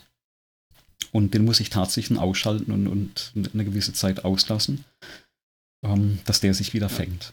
Ja, aber da bin ich halt in dieser ganzen Elektro, Elektrotechnik hm, gar nicht bewandert. Ja, die sind die, die, die, die Netzfrequenz, das die überwache ich auch bei mir im Haus über die verschiedenen Strommesser, die ich habe. Die messen, äh, also ich habe ja fast den größten Teil der Verbraucher, die haben, ähm, die werden der Strom, wird der Strom gemessen, nämlich mal geeicht. Ähm, und, und dann messe ich auch die Stromnetzfrequenz ähm, und die wird auch protokolliert bei mir. Und wenn ich das Grafana mal anschaue, da kann man, kann man gut sehen, wie krass das eigentlich schwankt. Also, dass dann nicht immer 220 äh, Volt rauskommen, wie man eigentlich auf, der, auf den Dosen stehen hat, sondern da kommen unterschiedlichste Dinge raus und auch die Netzfrequenz an sich ähm, wechselt ähm, stark, bricht auch mal ein. Also man merkt, wenn mal wieder irgendein Kraftwerk dazukommt oder weg, weg oder ja, ungeplant davonfliegt, das merkt man schon sehr an der Netzfrequenz. Ich, ich, ich glaube, das Spannende ist, man, man bekommt es heute ja gar nicht mehr so sehr mit, weil du ja meistens Gleichstromgeräte hast, die ja, ja ohne mal ihren Adapter vorgeschaltet haben. Ne? Früher hast du das öfters mitbekommen, wenn das Licht geflackert hat. Ja, bei den alten Glühbirnen, wer das noch kennt. Ja, da, da, hat man das durchaus mal gemerkt, wenn es da Schwankungen am Netz gab. Ja, ja, stimmt, hast recht sub subtile Änderungen äh, in der Leuchtkraft oder Flackern. Ja. Ich habe die Powerwall gerade mal aufgerufen, diese Tesla gab. Powerwall. Das sind dann 13,5 ja. Kilowattstunden nutzbare Kapazität, in der, wenn du eine kaufst. Das sind dann so. Aber einen Preis hast du da nicht der, gefunden. Der Preis, wenn du das scrollst, da steht schon was von Preis da. Eine Powerwall sind 7200 Euro. Okay. Unterstützende Hardware brauchst du noch 1600 Euro bis bei 8800 Euro für 13,5 Kilowatt Stunden nutzbare Kapazität, was eigentlich ganz okay äh, groß ist, aber der Preis ist natürlich auch schon äh, was, nicht wirklich günstig. Ich glaube, obwohl Strompreise nicht ganz so günstig sind in Deutschland, es, es dauert schon eine Weile, bis so eine Investition amortisiert. Ja, ich, gut, das Gute bei, bei mir wäre es jetzt so, dass ich tatsächlich recht viel Basisdaten zum Berechnen hätte. Also ich habe tatsächlich mhm. über Monate, ähm, möchte sagen Jahre hin, ich habe ja diese, diese, das eine Bild auch mal mit in diese Statistik mit reingenommen. Das können wir ja vielleicht im, im, in einem Blogartikel, kann ich das nochmal verbloggen demnächst. Äh, ich habe ich hab eine Statistik von diesem Verbrauch gegenüber generiert. Und da sieht man eigentlich, dass außer im Januar, Februar und ganz im Dezember ist es eigentlich immer so, dass das Gerät hier, dass das Haus mehr Strom erzeugt, als es braucht. Und man könnte das halt durchaus gut überbrücken. Im Januar und Februar wäre es halt toll, ich könnte noch einen, einen, einen äh, Windrad irgendwo hinstellen. Aber das ist ja hier nicht erlaubt in Bayern. Nicht mehr. Das ist ein anderes Thema, ein anderes Thema. Da wird es dann wieder zu politisch hier. Aber es gibt natürlich auch ein, Hack, ein Hacking-Erlebnis mit dieser Solaranlage. Wir haben uns jetzt ein bisschen davontragen lassen von, dem, von den eigentlichen Hintergründen, weil ich glaube, da, da, können vielleicht auch ein paar Zuhörer noch ein bisschen was dazu beitragen, uns vielleicht ein bisschen belehren darum, was wir denn jetzt da hier richtig oder falsch erklärt haben. Ähm, weil ich glaube, das ist eines der Themen, mit dem ich persönlich mich noch viel zu wenig beschäftigt habe mit diesem Solarzeug. Ähm, womit ich mich beschäftigt habe, ist, äh, die, man will ja nicht, wie wir es vorhin geschrieben haben, das Ablesen von dem, äh, ja, von, von, von dem Zähler. Das ist ja in meinem Fall, wahrscheinlich in deinem auch, noch so ein schöner altmodischer analoger Zähler, Drehstromzähler und der zählt lustig und dann äh, habe zumindest ich äh, vorne auf diesen Drehstromzähler bei mir so einen, äh, so einen Rad, das ich sehen kann. Ähm, dem kann ich zugucken und dann läuft dann immer so ein roter Strich durchs Bild. Ähm, und wenn der rote Strich durchs Bild läuft, dann ist quasi eine Umdrehung erledigt und auf dem Zähler steht dann drauf, eine Umdrehung ist gleich so und so viel äh, äh Wattstunden. Genau, da habe ich schon einen Genuss von, von moderneren Zählern, die sind digital.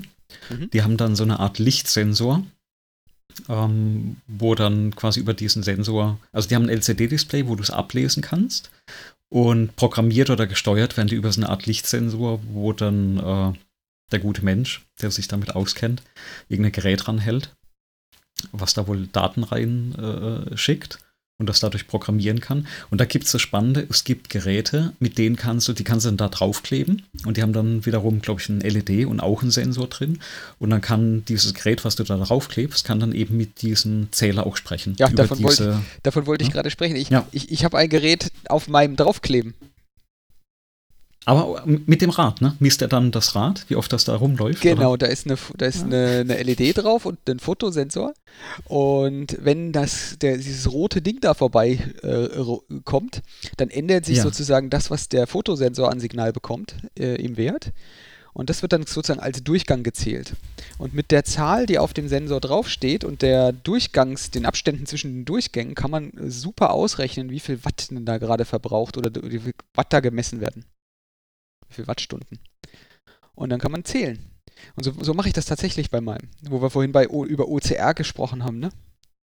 Mhm, ja. Ist tatsächlich so, dass ich, äh, dass ich den, den, den Lichtdurchgang von diesem roten analogen äh, Rad äh, messe und dann sozusagen daraus errechne, wie viel Watt da verbraucht werden, äh, durchlaufen. Ah, okay.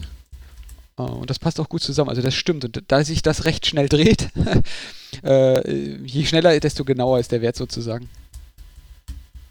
Weil die Abstände natürlich immer gleich bleiben. Äh, oder, oder. Okay. So, äh, aber du hast jetzt sozusagen schon ein digitales Gerät, das heißt, du hast jetzt auch schon irgendwas, was du dann sozusagen ablesen kannst, äh, was denn da sozusagen deine Anlage generiert auf digital. Genau, also genau, jetzt, jetzt ist der, der spannende Punkt, ne? Die, dieser, was jetzt mal ist, nicht der Stromzähler an sich, also auch an, an den könnte ich was rankleben, sondern die Daten laufen bei mir in diesem äh, Router von der Firma äh, NetApp. Läuft rein und raus. Und ja, jetzt habe ich aber ein Problem. Das ist ein proprietäres Protokoll an der Stelle. Mhm. Und 2016, es gibt ein Webportal, wo man das einsehen kann, allerdings keine API, wo ich mein, meine eigenen Daten abgreifen kann. Und jetzt habe ich aber auch das Problem, dass 2016 die Firma angekündigt hat, die Geräte nicht mehr weiterzuentwickeln und auch nicht zu vertreiben. Zum Glück läuft noch das Portal, dass ich ja meine Batterie überwachen kann. Aber so mittelfristig überlege ich mir tatsächlich, eigentlich müsste man sich mal, ne, je nachdem, wie weit man das darf, muss man natürlich auch dazu sagen, das Protokoll mal anschauen. Oh, das habe ich heute sogar extra nachgeschaut. Das darfst du. Das darf ich. Okay, ja, also du darfst gut. dir Protokolle, du darfst alles zu, zu, Forschungszwecken darfst du anschauen, dokumentieren, vor allem auch zum Zwecke der, der sozusagen ja, Zusammenarbeit von verschiedenen Systemen. Ähm, du dürftest jetzt nicht ein eigenes, auf Basis dieses, dieser gewonnenen Erkenntnisse ein eigenes Produkt anbieten. Das willst du ja auch nicht. Mhm. Du willst ja nur ja, das ja. Zeug benutzen und das laut ist gedeckt tatsächlich. Das darfst du. Du darfst dir das anschauen das das und du darfst es reverse engineeren in, im Rahmen dieses Protokolls.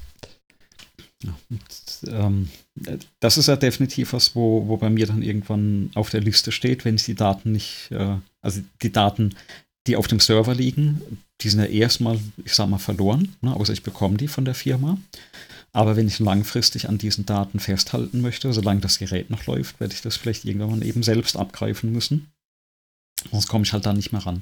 Das, ähm, das gab es ja schon öfters, ne? dass eben so Hersteller dann einfach das nicht mehr sag ich mal, produziert haben.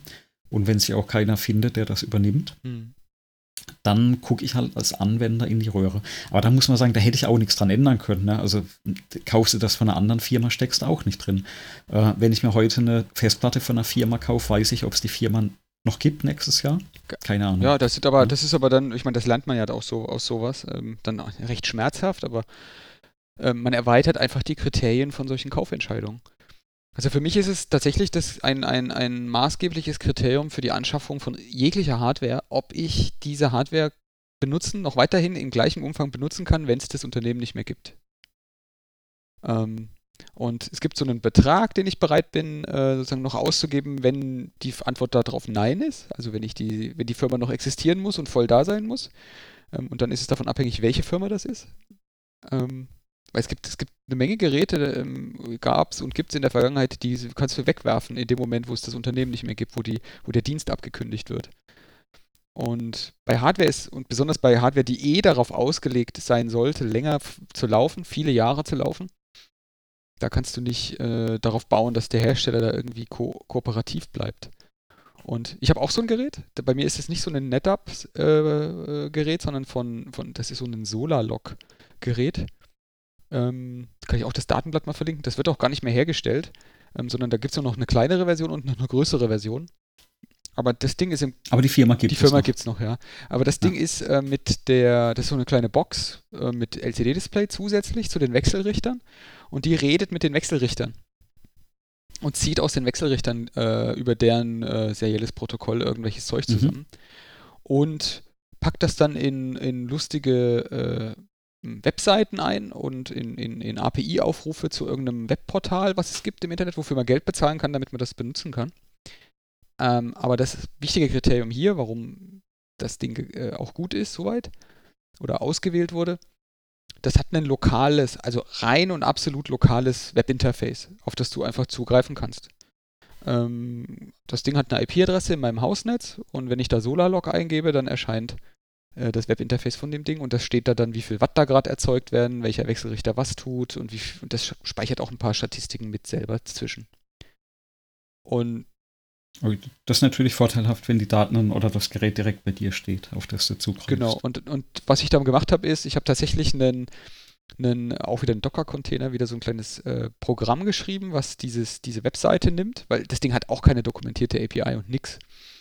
Das nimmt diese Webseite, ruft die in festen Abständen auf und lädt sich dort einfach die Werte runter. Also die stehen ja auf der Seite und wenn ich das ordentlich gepasst gekriegt habe, ähm, beziehungsweise da gab es auch eine Adresse, wo du es als JSON abrufen konntest, JSON formatiert. Und von da ziehe ich dann die Daten sozusagen ab und puste die dann auf der anderen Seite wieder in meinen MQTT-Herzschlag, von dem ich ja schon so viel erzählt habe. Und da gibt es dann eine interessante Beobachtung, die kennst du bestimmt auch mit anderen Geräten vielleicht. Ähm, wenn man so ein Gerät für sowas nimmt, also eigentlich programmiert man da ja einen, oder das tut man ja so, als wäre man ein Mensch, der da 24-7, 24 Stunden, sieben Tage die Woche vor, dieser, vor diesem Webinterface sitzt und, und Reload drückt. Okay, ich, ich ahne schon, was kommt. Ja, ja. und ähm, das ist scheinbar ein, eine Sache, die diese Entwickler von diesen Geräten häufig, erstaunlich, frappierend häufig nicht prüfen. Also einfach nur mal ein Gerät hinstellen, das kann, könnt ihr ja gerne, die, die hier zuhören, auch mal mit eurer eigenen Software machen. Stellt ihr einfach mal hin äh, und, und, und äh, lasst einfach mal automatisch das Zeug benutzen, durchgehend und nur für das, was ihr es gebaut habt. Und jetzt würde ich behaupten, dann sollte ein Stück Software, eine Hardware, was auch immer tun, wofür sie gebaut wurde.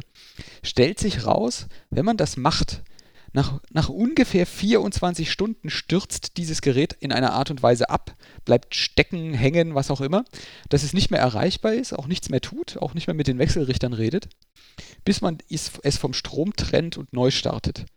Da ist, äh, da ist irgendein Speicherleck in dieser Software drin und wenn man die benutzt, wofür sie gebaut wurde, dann ist irgendwann der Speicher alle und das Teil frisst sich fest. Und man kriegt es nur noch resettet, indem man es neu startet. Ähm, ich ich habe so ein ähnliches Phänomen an meinem, in Anführungsstrichen, Smart TV. Mhm. Ähm, der hat relativ viele Apps, die, die laufen da schon drauf. Ne? So äh, Mediatheken-Apps und Netflix und äh, Amazon Prime und, und, Spiele kann man da irgendwie Rakuten TV doch hoffentlich auch. Äh, Rakuten TV äh, gibt es auch drauf, genau. Und ähm, im Endeffekt ist das, glaube ich, ein 4-Core-Prozessor, der da drin steckt. Also im Endeffekt ist es ja nichts anderes als eine Platine mit einer CPU, ein bisschen RAM mhm. und da läuft eine Software drauf. Ich habe mich da jetzt noch gar nicht tiefer mit beschäftigt, aber ein Phänomen, das ich äh, seit einem Update feststellen konnte, ist, wenn du einfach das Menü aufmachst und zwischen den Apps wechselst und zwar immer zwischen den beiden gleichen Apps hin und her schaltest, ab einer gewissen Anzahl wird dieses Menü unerträglich langsam. Ja. Und das ist wieder, das ist so ein Zeichen dafür, dass du genau entweder so ein Speicher liegt oder ähm, die Prozesse laufen da vielleicht noch alle im Hintergrund oder vielleicht starten die bei jedem Wechseln eine neue Instanz von der Software äh, oder von den Apps. Irgend sowas ist da drin, was glaube ich nicht ausgiebig getestet wurde. Äh, und damit kannst du auch den TV wirklich mit der Zeit lahmlegen. Und zwar so weit, dass du den wirklich ausschalten musst, also neu booten musst. Und dann ist das Ding wieder richtig schnell. Ja, super. hast du es hast mal so weit getrieben, dass es dann gar nichts mehr tut? Also, dass er wirklich hängen bleibt? Äh, richtig hängen. Also er hat noch weiter gespielt. Also sag ich mal, das Rendern und, und, das Abspielen, das hat geklappt. Aber diese Menüfunktion, die kam, hat dann wirklich nicht mehr reagiert. Oder auf die, auf den Infrarotempfänger hat er nicht mehr ja, reagiert. Krass, okay. Das heißt, also auch nicht so, dass er das dann irgendwie gepuffert hätte und dann, das kennt man ja auch, das Phänomen, dann alles plötzlich so schnell abspielt. Nee, da war nichts mehr. Ja, das Menü war eingeblendet bzw. ausgeblendet und hat nicht mehr reagiert. Mein Gott, na gut.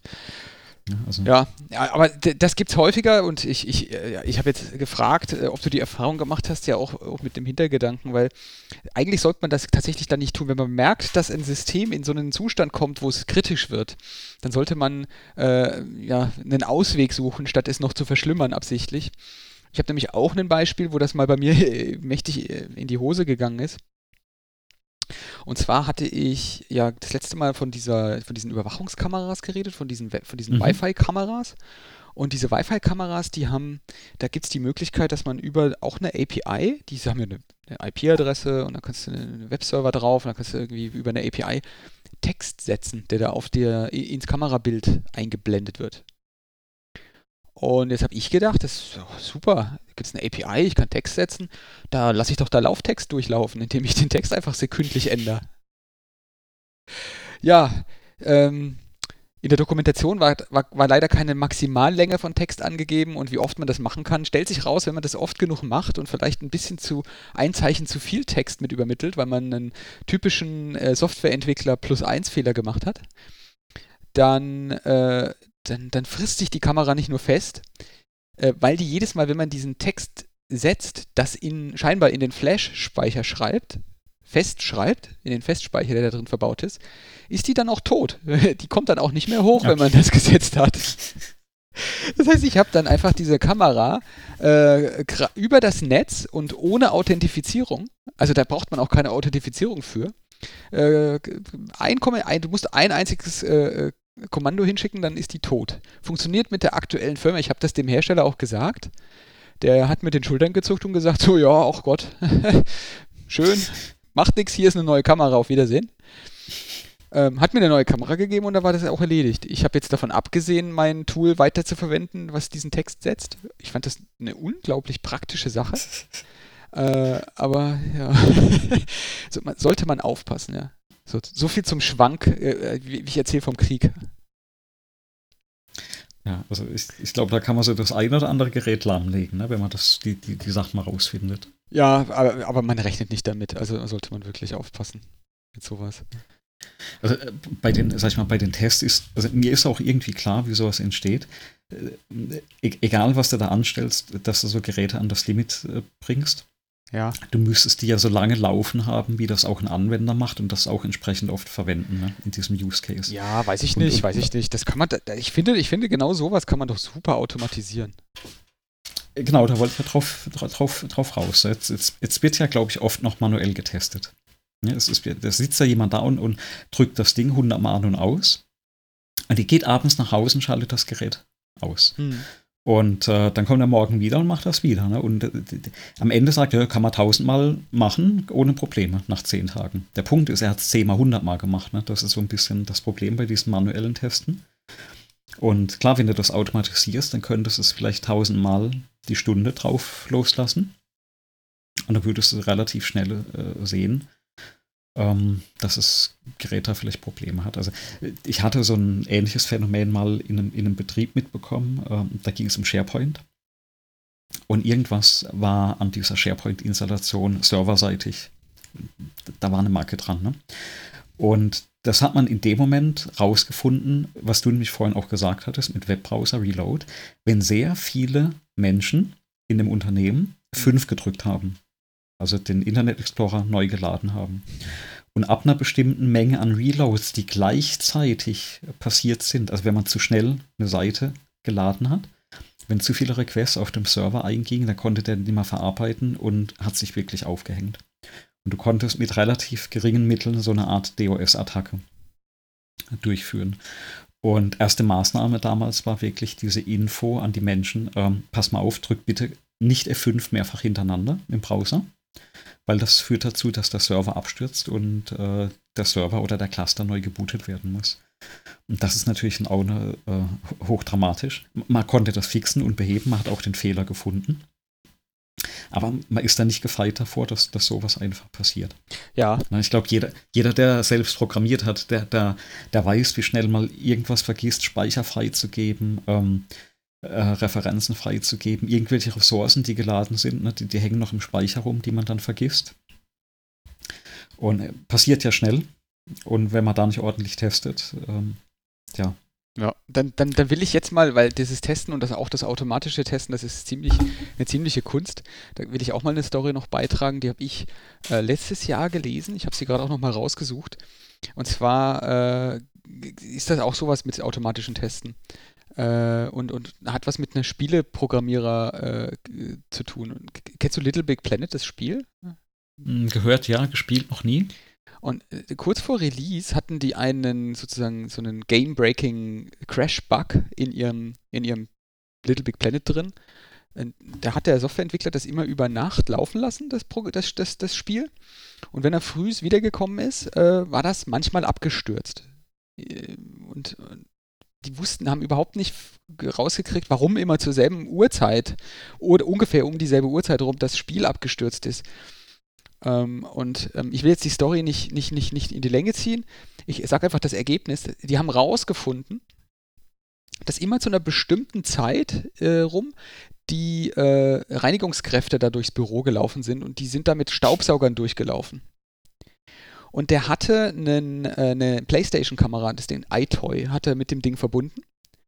Äh, mit, dem, mit der Playstation, mit diesem Testsystem verbunden gehabt und die hatten ein äh, Mikrofon eingebaut. Die, der, das weiße Rauschen, das durch den Staubsauger produziert wurde, wurde durch das iToy sozusagen mit in diesen Ingame-Chat weitergegeben in das Spiel.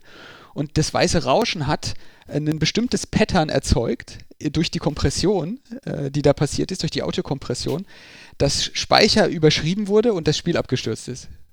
Oh nein.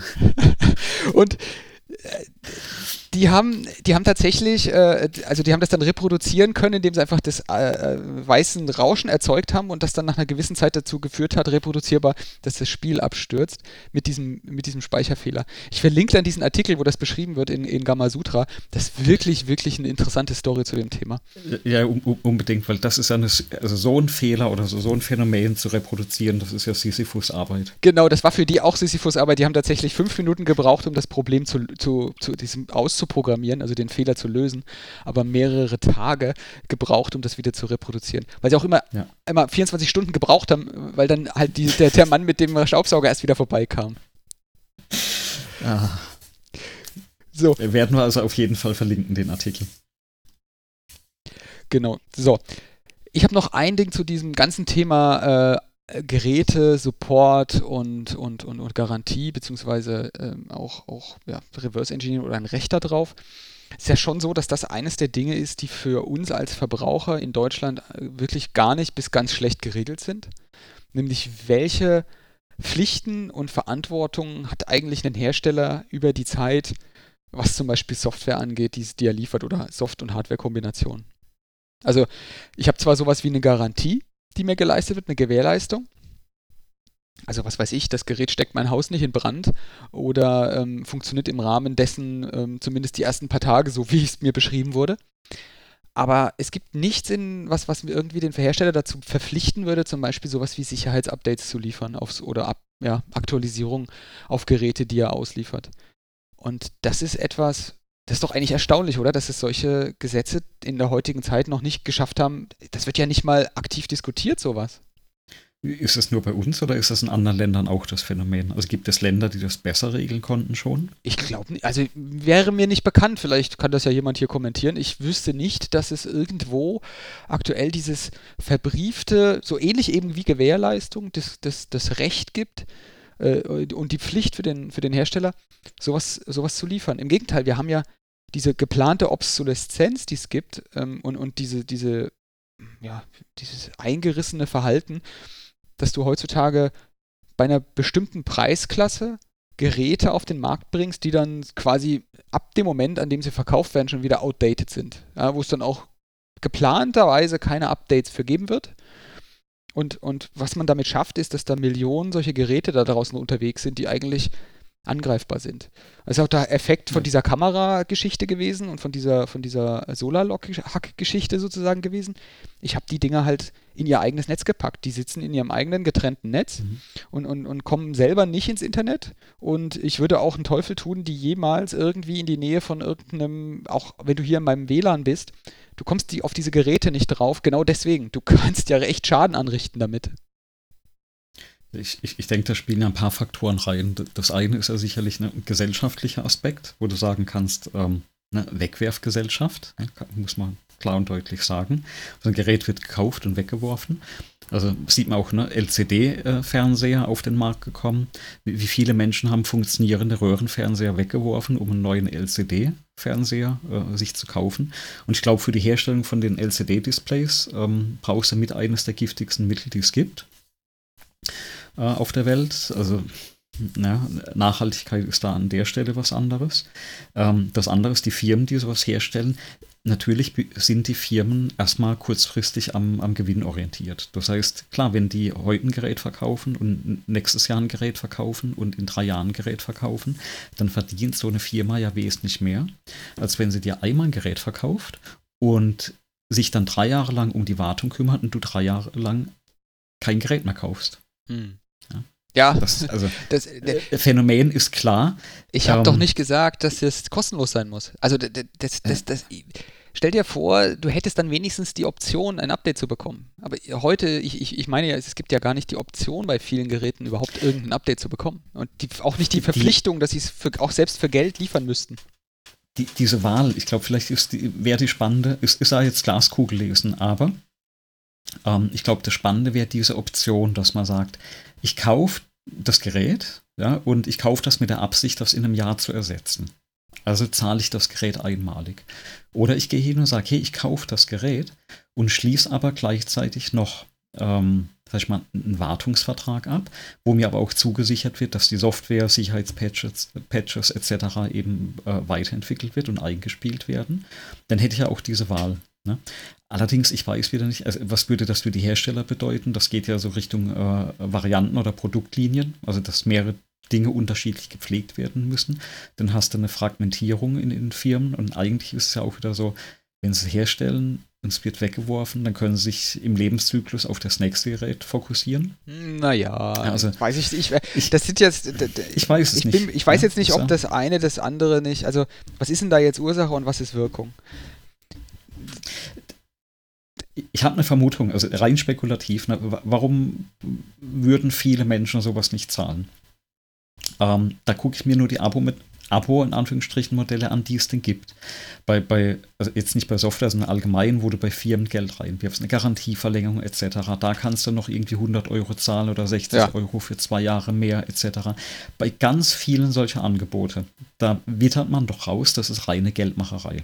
Ja, richtig. Ja, da, da, im Endeffekt steckt eine Statistik dahinter, wo dann die, äh, die Firma, die das anbietet, äh, sagt, okay, ähm, wir haben so und so viele Fälle und wenn genügend Menschen das bezahlen, dann machen wir mehr Gewinn, als wir reinstecken müssen durch die Fälle, wo das äh, eben zum Beispiel kaputt geht, wir das ersetzen müssen. Und äh, ne, dann ist das ein Modell, dann, dann trägt das für die Firma. Und ich glaube, das ist zu häufig, dass man sowas sieht. Wenn das ernst gemeinte äh, und ehrliche Angebote wären. Ne? Ich glaube, dann wären die Menschen vielleicht eher bereit, da wirklich Geld reinzuwerfen, wenn sie aussehen, hey, da kommt was, ne? Da kommt ein ordentliches Update, dass es nicht nur eine Featurite ist, sondern da werden die Server am Laufen gehalten.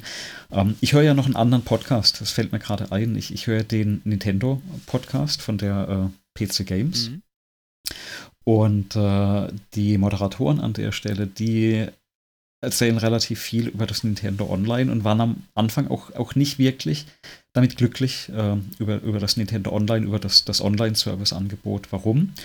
Äh, sie haben beschrieben einfach das Gefühl, das, was an Infrastruktur hinten dran steht, dass das nicht adäquat ist für das, was eigentlich die, die Kunden da reinwerfen. Na, vielleicht verglichen auch mit anderen wie, wie Sony oder Microsoft. Und äh, das ist mal das Beispiel jetzt mit, mit der Xbox. Da gibt es auch einen Live-Dienst, der hint, dahinter steht. Ich glaube, ich bin inzwischen seit Anfang an, was sind denn das, über zehn Jahre, zahle ich da schon diese ähm, jährliche Gebühr für diesen Online-Dienst. Und das ist wirklich ein Dienst, da war ich bisher noch nie enttäuscht, ne, weil der war immer da, der, ähm, also Antwortzeiten waren da, die Dienste waren da. Wenn was mal nicht ging, hast du immer, also es gibt eine Webseite, wo du siehst, was gerade verfügbar ist und was nicht. Und du merkst wirklich, das ist nicht nur Geld, was du da hinwirfst und du bekommst nichts dafür, sondern ähm, hm.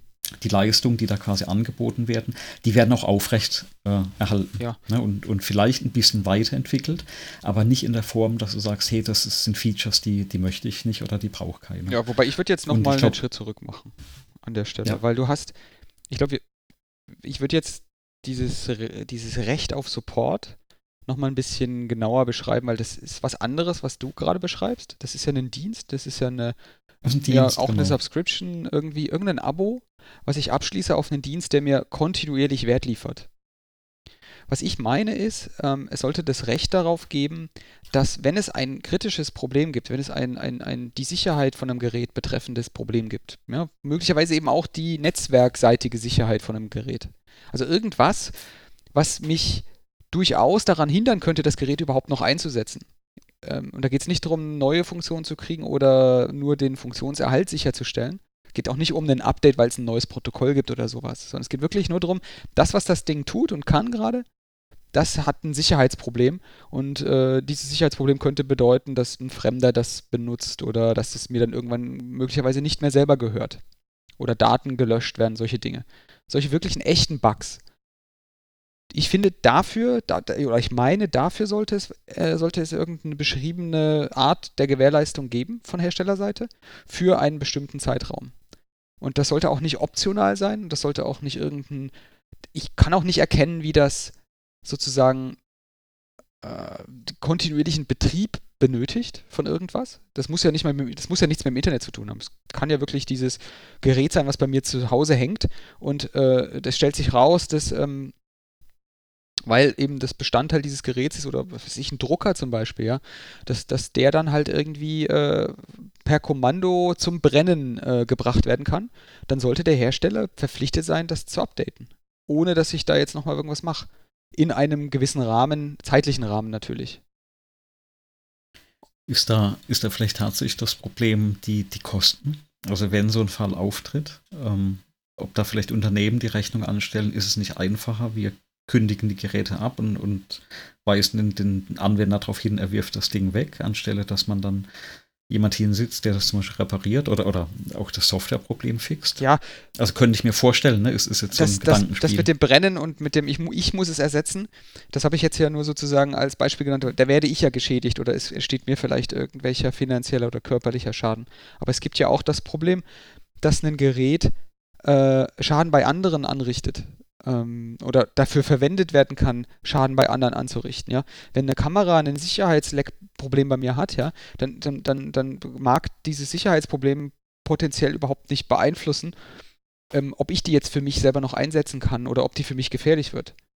Aber vielleicht heißt dieses Sicherheitsproblem, dass diese Kamera Teil von so einem größeren Bot-Netzwerk wird und äh, Angriffe auf andere fährt, von denen ich gar nichts mitbekomme. Ja? Mein, mein Netz verwendet, ähm, um irgendwelche Angriffe zu begleiten. Das heißt, äh, meine Entscheidung, das Gerät nicht auszusondern, führt dazu, und, und die Entscheidung des Herstellers, es nicht zu, äh, nicht zu aktualisieren und keine Aktualisierung anzubieten, ähm, führt dazu, entweder merke ich es gar nicht und mein Gerät wird sozusagen zur Gefahr für andere, oder wenn ich es merke, äh, kann ich nichts dagegen tun. Und letzteres ist bei mir der Fall. Ich, ich weiß, meine Kameras haben dies oder jenes Problem und könnten tatsächlich Teil von solchen Bot-Netzwerken werden. Aber ich bekomme halt dafür kein Update, weil es den Hersteller halt nicht interessiert. Der ist nicht dazu verpflichtet, das zu aktualisieren. Und ich kann ihn auch nicht dazu zwingen. Vielleicht ist es auch die kritische Masse. Also du verstehst jetzt das Problem und, und kennst auch, sag ich mal, die, die Lücke. Und jetzt, wo du das erzählst, kam mir gerade in den Sinn, ich, ich bin vor, ist schon relativ lange auf, mal auf eine Webseite gekommen, da wurde auch so eine Sicherheitslücke von einer bestimmten Webcam dargestellt. Und zwar konntest du da einfach über, ähm, über einen IP-Scan mhm ähm, konntest du einfach Adressen im Internet abfragen. Und da waren hunderte von Kameras, also solche Überwachungskameras, wo du direkt drauf zugreifen konntest, weil die so einen Fehler ja. hatten. Und die kritische Masse der Menschen, die, also nicht die betroffen waren, sondern die überhaupt gewusst haben, dass es dieses Leck gibt, die war einfach zu gering, dass der Hersteller reagiert hätte. Ja, aber genau das ist ja der Grund, warum ich nach einer Gesetzgebung ja, ja. Äh, äh, rufe hier an der Stelle. Das kann ja nicht Kriterium sein, ob das wichtig ist oder nicht sondern das ist ja etwas, wo der Gesetzgeber selber oder wer auch immer äh, steuernd eingreift, damit das passiert. Denn genau das, was du sagst, stimmt. Äh, nur wenn es eine kritische Masse gibt, wenn es einen Markt gibt, der kauft oder nicht kauft, ja, nur dann würde das ja dazu führen, dass ein Hersteller anfängt zu überlegen aktuell.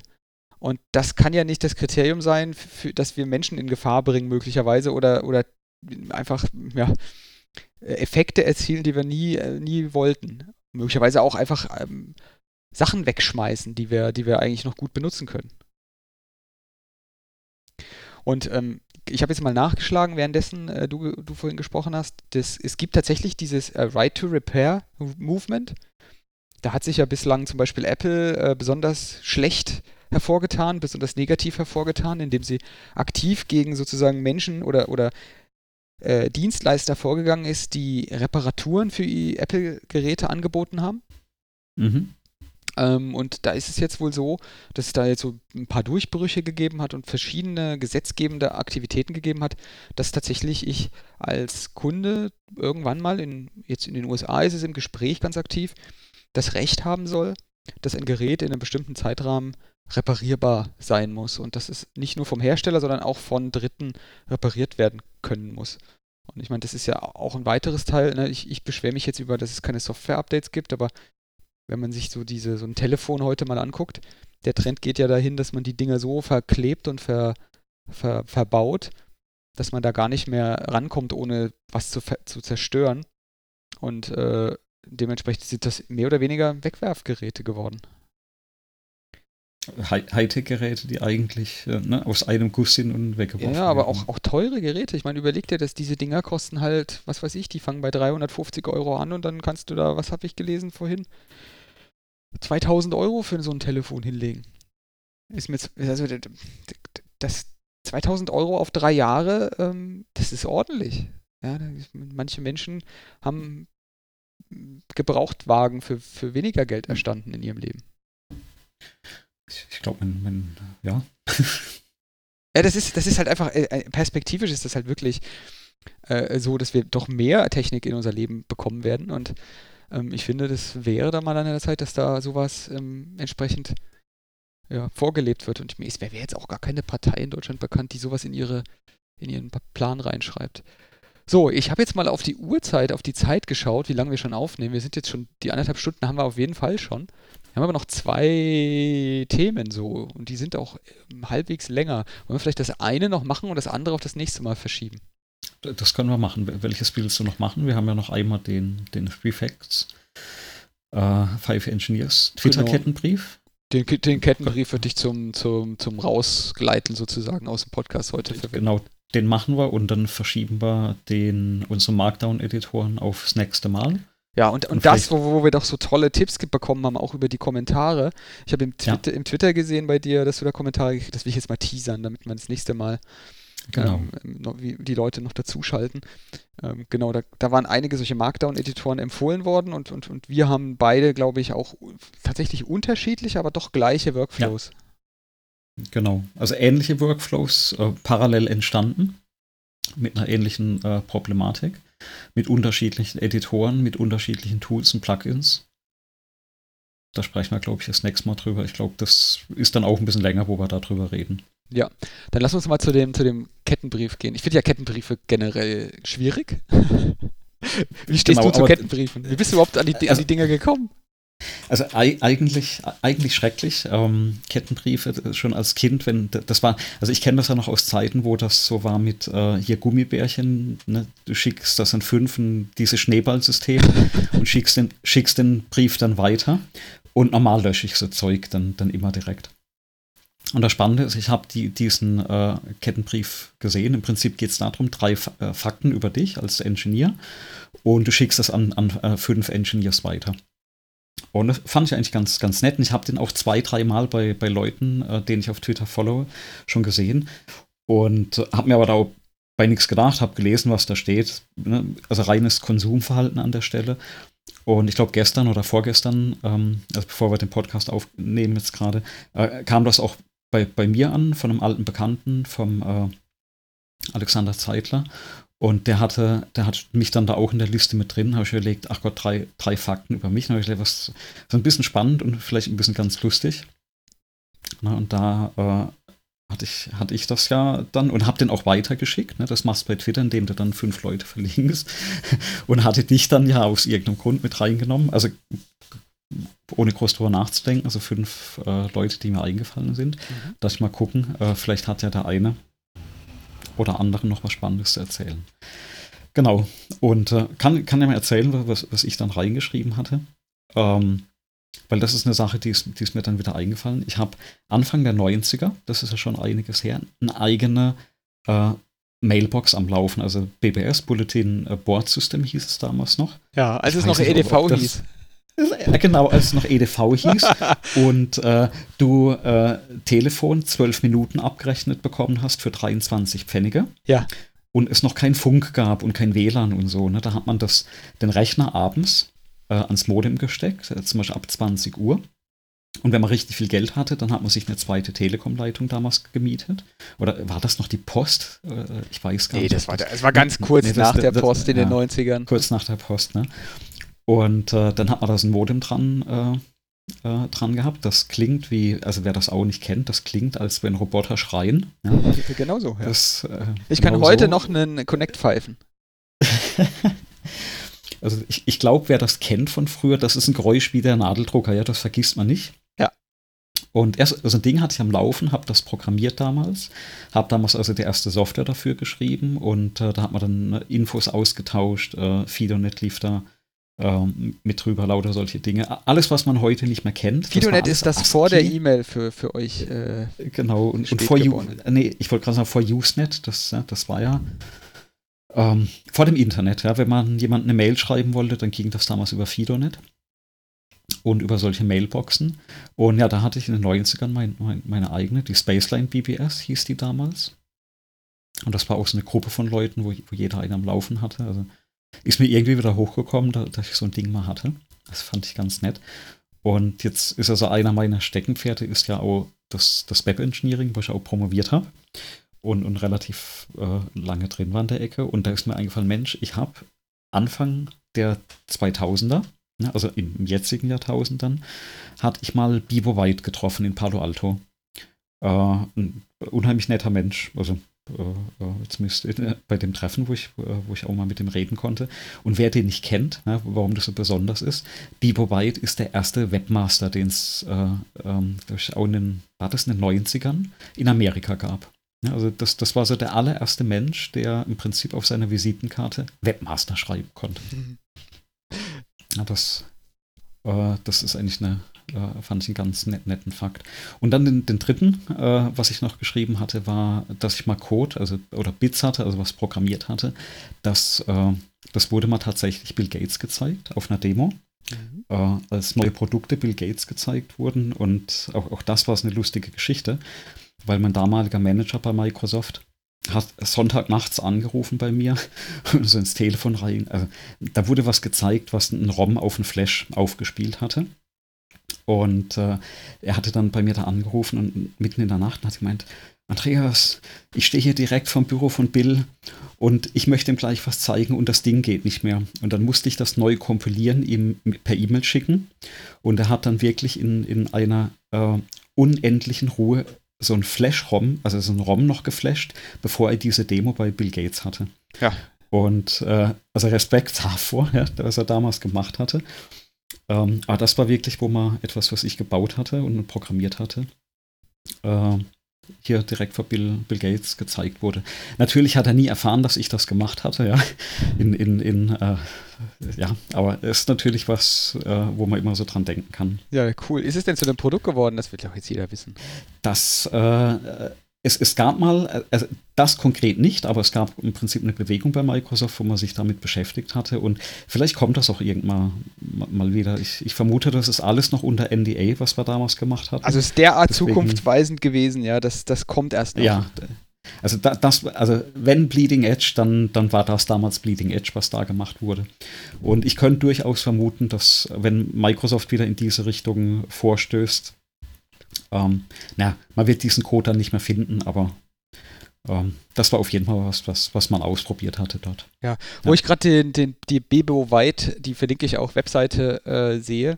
Weißt du, was den eint mit uns beiden auf Twitter? Nein. Löscht er auch seine Tweets? Nee, der hat, äh, nee. der hat unter seinem Namen auch Kanjis, äh, beziehungsweise Hiragana, Katakana Schriftzeichen. In dem ah, Fall Katakana, okay. auf Japanisch. Ja auf Japanisch. Also da steht Bebo Waito. Das ist ganz cool. So, ich habe das natürlich auch, ich habe dann bin dann verlinkt worden, wie der, wie der Andreas das sagt. Und habe das dann hat's dann Palüm Palüm gemacht auf meinem Telefon und dann habe ich gesehen, aha, der Andreas schreibt da solche Kettenbriefe. Kettenbriefe, ja. was mache ich jetzt? Da habe ich mir gedacht, ach, das ist eigentlich eine ganz tolle Idee. Schreibst einfach mal ein bisschen was an Zeug hin und dann habe ich auch die äh, habe ich auch die ersten, mir sind nur vier Leute eingefallen, hab ich, die habe ich verlinkt und die haben bislang außer geliked noch nichts geschrieben. Also falls jemand von denen hier zuhört, hopp hopp. Ähm, Wir sind neugierig, genau. Genau, also ja, ich finde ich find das gar nicht so, so uninteressant. Ich habe mir dann aber auch drei solche Sachen rausgegriffen und weil du eh was von der, äh, von der Mailbox geschrieben hast, habe ich, ich habe ja auch damals, äh, äh, man, man weiß das nicht, aber ich habe auf dem Blog habe ich drüber geschrieben, das kann ich auch verlinken. Wieder äh, auch eine Fido-Mailbox betrieben. Ähm, auch mit Modem und mit ISDN. Die hatte dann irgendwie in der Endausbaustufe irgendwie drei parallele Leitungen. Ja, da konnten nicht unendlich viele Clients kommen, da konnten nur drei Leute anrufen und dann war Schluss. Also, da hast du auf jeden Fall zwei Leitungen mehr als ich, ja.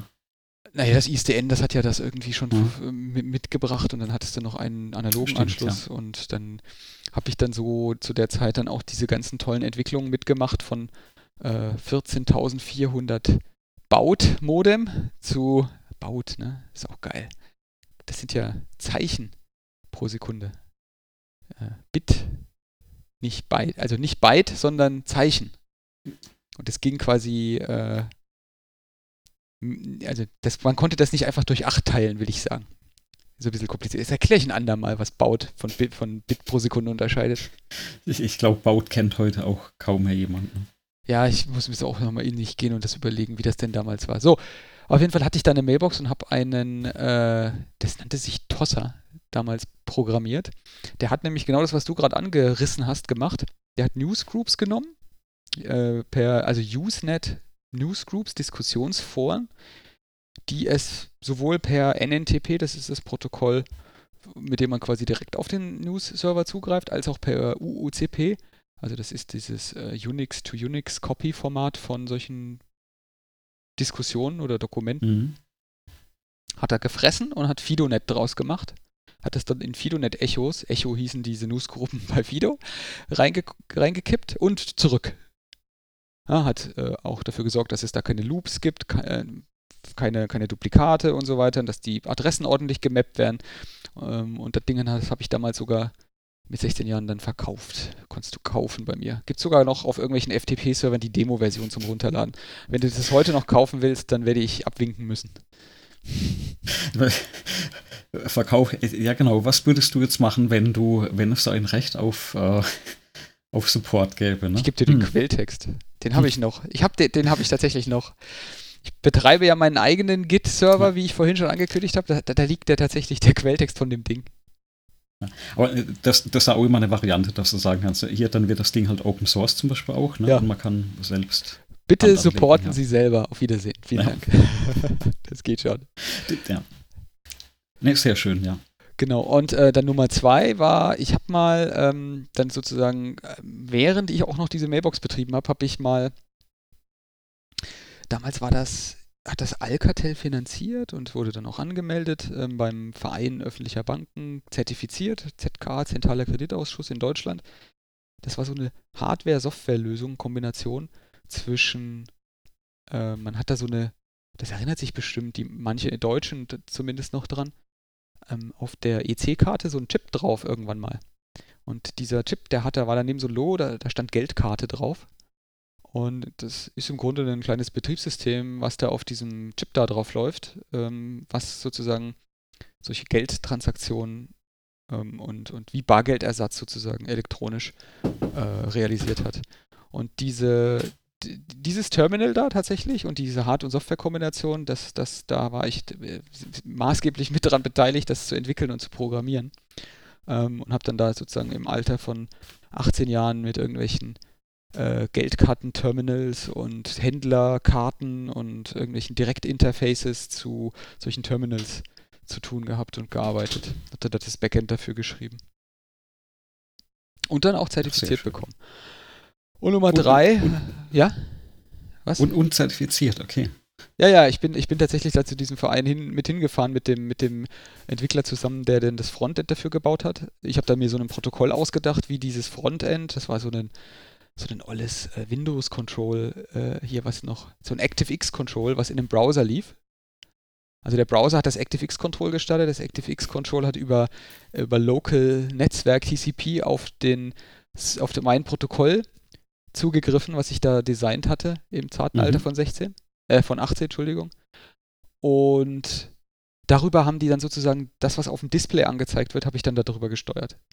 Das heißt, mein, meine Software hat diese komplette Transaktion und Kommunikation und was auf dem Display vom Geldkarten-Hardware angezeigt wurde, gemacht. Also auch diese Transaktion. Und äh, der hat dann sozusagen das, was ich ihm geschickt habe über dieses Protokoll, hat er dann in diesem ActiveX angezeigt so, und, und hat mir dann die Tastendrücke vom, vom Display, von dem Touchscreen, hat er mir dann geschickt. Genau, und das wurde dann sozusagen zertifiziert, also auf Herz und Nieren geprüft, ob man da nicht irgendwie zu viel machen kann. War auch, war auch äh, also interessant, auch so eine Zertifizierung mal mitzuerleben, weil dann, also die wenigsten werden wissen, man konnte maximal 400 äh, D-Mark oder Euro damals auf das Ding drauf spielen. Das war genau in der Zeit, wo man von Euro auf D-Mark gewechselt hat, äh, von D-Mark auf Euro gewechselt hat. Und das erste, was die gemacht haben, ist, äh, die haben die Karte, die haben eine Karte reingesteckt in den Leser, die äh, über 4000 Euro Guthaben hatte. okay. Was natürlich eine Challenge ist, wenn du nur vier, wenn du nur drei Stellen hast, äh, die Zahl anzuzeigen. Also die haben auf Deutsch, die haben da wirklich alle möglichen Fehlerzustände durchgetestet, die, die ihnen eingefallen sind. Alle möglichen und unmöglichen Fehlerzustände und ob man dann damit gut umgehen kann. War ein ganz interessantes Erleben da so mit 18. Inklusive, wie, wie machen wir es denn, wenn er eine D-Mark-Karte reinsteckt und jetzt plötzlich Euros gezählt werden? Ja, das musste ja dann auch gemacht werden. Damals in der alten Zeit. So. Und dann Fakt Nummer drei, den ich geschrieben habe, war, dass ich durchschnittlich 35 Kilometer Fahrrad am Tag fahre. Jeden Tag. Durchschnittlich über den gesamten Tag, äh, über den gesamten Jahresverlauf. Also es sozusagen manchmal mehr und dann nächsten Tag nichts, aber so, das Nichts eigentlich nur, wenn ich im Urlaub bin. Also ist es nicht so, dass du am, am Wochenende 150 Kilometer fahrst und dann. Nee, wirklich jeden Tag. Ich, normalerweise, Tag. genau. Also der, die Routine normalerweise ist so, also ich fahre das normalerweise innen, innen äh, heißt vor einem Fernseher in der Tat und mit einem mit einem festen mit einem festen Trainingsplan im Sinne von, da ist auch echt Last drauf dann, Dauerlast auf der auf dem Fahrrad. Das ist so ein kann ich Watt einstellen und die variiert dann ein bisschen. Kann seinen eigenen Strom generieren. Kann ich tatsächlich. Es ist tatsächlich ein, ein USB-Stecker dran und das ist dann die Hölle. wenn man das, wenn man sein Handy mit dem Zeug laden muss, das ist die Hölle. Ich weiß nicht, wer das schon mal gemacht hat. Das ist unfassbar, wie viel Energie man da reinpumpen muss, bis so ein Handy voll ist. Äh, ja, da reichen die 35 Kilometer auch wahrscheinlich nicht, das Handy zu laden. Auf jeden Fall fahre ich da 35 Kilometer äh, jeden Tag im Schnitt. Also heute früh bin ich aufgestanden und habe das auch gemacht und habe 37 hat er mich fahren lassen, weil ich tatsächlich, was ich mache, ist, ich stelle eine äh, Kalorienverbrauchszahl ein. So mit Gewicht und wie viel Last ich erzeugt oder wie viel, wie viel Watt ich erzeugt habe. Und daraus errechnet sich, wie viel Kalorien habe ich sozusagen verbraucht. Und ich höre dann auf, wenn ich so immer 650 Kalorien habe ähm, mit, mit dieser einen Session. Und das geht sich dann so aus auf irgendwas zwischen 33 oder 40 Kilometern, irgendwas dazwischen. Dann lässt er mich dann, lässt er mich dann wieder absteigen. Genau, das mache ich jeden Tag, seit Jahren eigentlich. Deshalb auch mein, das protokolliere auch in diesem Runkeeper drin, deswegen zeigt mein Runkeeper auch irgendwie, dass ich da schon 40.000 Kilometer Fahrrad gefahren bin. Respekt. Also ich, ich schaffe das leider nicht mehr. Also in, ich, ich bin, äh, bevor ich gebaut hatte, hatte ich eigentlich versucht, relativ oft ähm, Outdoor zu fahren. Hat nicht jeden Tag geklappt. Äh, wettertechnisch und alles, was unter, glaube ich, 12 Grad war bei mir irgendwann mal so das Limit, wo ich gesagt habe, da gehe ich auch dann mit äh, dicken Kleidern, Kleidern und, und äh, Neoprenschuhen nicht mehr raus. Oder halt, wenn echt, echt schlechtes Wetter war. Aber was ich echt seit vier Jahren nicht mehr geschafft habe, seit ich ein Haus gebaut habe, dass ich das noch hinbekomme. Ja, also von daher ist es extrem beneidenswert. Vielleicht muss ich auch mal auf diese Indoor-Variante um, umsteigen. Vielleicht klappt das dann wieder. Ja, kann ich, kann ich super empfehlen. Also ich kann dir auch ein tolles Fahrrad empfehlen, das hat Bluetooth und da kannst du dann die ganzen Daten auch runterziehen von dem Ding. Kostet auch nicht viel, aber hat sozusagen dieses Watt-Zeug da, was du da machen mhm. kannst. Damit kann man auch, das habe ich jetzt vor kurzem verblockt, auch diesen, diesen Peak gut ausrechnen, den Leistungspeak, den man schafft. Okay. Ähm, äh, das ist eigentlich echt äh, praktisch. Und weil du drin fährst, ich, äh, und, und wenn du das lang genug, also da habe ich beobachtet bei mir, wenn man das lang genug macht, dann wird man automatisch immer schneller, wenn die Wattzahl ungefähr äh, in, der, in, der, in der Dimension her ungefähr gleich bleibt. Ähm, und, und, und ich bin jetzt eigentlich diese, diese 650 Kalorien, äh, Kilokalorien, die habe ich so nach 50 Minuten ungefähr, sind die, sind die weg. Also die 35 Kilometer, 37 Kilometer fahre ich in, in, in 50 Minuten ungefähr. Das heißt, ich schaffe eine Folge von irgendeiner Serie und das war's. Ich, ich finde die, diese Kombination nochmal ganz spannend, ja? dass man quasi das, das Fahren mit, mit dem, ich schaue eine Folge von irgendwas anschaut. Das macht das für mich gerade unheimlich attraktiv. Ja, das funktioniert super. Also das ist, das funktioniert wirklich, wirklich extrem gut. So gut, dass, dass, dass äh, meine, meine liebe Frau das auch übernommen hat. Und die guckt zwar kein Fernsehen, sondern ähm, ja, die macht was ganz Absurdes. Die hat den Fernseher, der steht direkt vor ihr, vor dem, wenn sie auf dem Fahrrad sitzt oder auf ihrem, auf ihrem Cross-Trainer da ist, auf so einem Ellipsentrainer. Weißt du, was da läuft? Auf, äh, von dem Ellipsentrainer, da hat sie so einen Projektor, der projiziert das so in sechs Meter Diagonale auf die Wand vor ihr. Aber jetzt, jetzt bitte nicht Landschaft, durch die sie durchfährt, oder? Doch, total geil. Und zwar folgendes: Es gibt auf YouTube kistenweise, also wirklich gibt es mehrere Kanäle, da habe ich, hab ich auch vor kurzem auch verblockt, äh, die äh, laufen mit bildstabilisierten Kameras durch Japan. Okay. Meine mhm. Frau fährt den ganzen Morgen, wenn sie da auf diesem Ding sitzt, fährt die durch, durch Tokio. Okay, ja, okay. Und, mhm. und, und das ist auch der Bildschirmschoner auf jedem unserer Fernseher im Haus. Das heißt, wenn ich einen Fernseher hier anmache, dann, dann geht automatisch dieser Bildschirmschoner an. Und zwar spielt er ein zufälliges Video aus dieser Irgendjemand läuft durch Tokio Playlist, läuft der durch. Ich habe irgendwas um die 2000 solche Videos, die dann jedes Mal so eine, so, so eine halbe Stunde, Stunde lang sind. Und, und die werden dann halt abgespielt in, die gibt es in 4K sogar mittlerweile. Ähm, und das ist, das ist super für sie. Also sie, sie, hat die immer vor dem Fernseher vor sich laufen und, und da fährt einer durch Tokio. Und, und, und wenn dieser Bildschirmschoner läuft, ist auch wenn er Gäste hat oder so und der Bildschirmschoner ist da gerade aktiv, dann merkt man schon ab und zu mal, wie die Gäste in diesen Bildschirmschoner versinken. Weil du, du, du siehst halt ständig irgendeine Stelle, die du noch nicht gesehen hast. Das ist halt eine große Stadt, ne? Ist, ja, also jetzt, wo du es dann sagst, man nimmt so Orte, an denen man zum Beispiel noch nicht war, da ist es vielleicht wieder ganz spannend, ja. Ja, ja, äh, also das ist auch spannend für Orte, wo man war. Also jedenfalls dieser Ort, tatsächlich Tokio in dem Fall, ähm, da sind wir ja äh, liebend gerne und oft. Und das äh, äh, ist tatsächlich so ein Ding, wenn du dann die, das Gebiet auch noch kennst und wiedererkennst und das vielleicht vor einem Jahr oder vor zwei Jahren gewesen ist. Tokio selber verändert sich nämlich ziemlich stark. Das heißt, auch wenn dieselbe Stelle zweimal vorbeikommst, wenn du da ein paar Tage dazwischen sind oder ein paar Monate, kann das schon ganz anders da aussehen. Ähm, und, und das ist schon interessant und schön, dann auch mal den, die älteren Sachen zu sehen und, und, und, und die Bereiche vielleicht aus einer anderen Perspektive zu sehen. Äh, genau, kann ich, kann ich nur empfehlen. Genau, ich habe den Blogartikel, werde ich auch verlinken. Walk, Walkthrough Tokio, da gibt es wirklich vier, fünf Kanäle.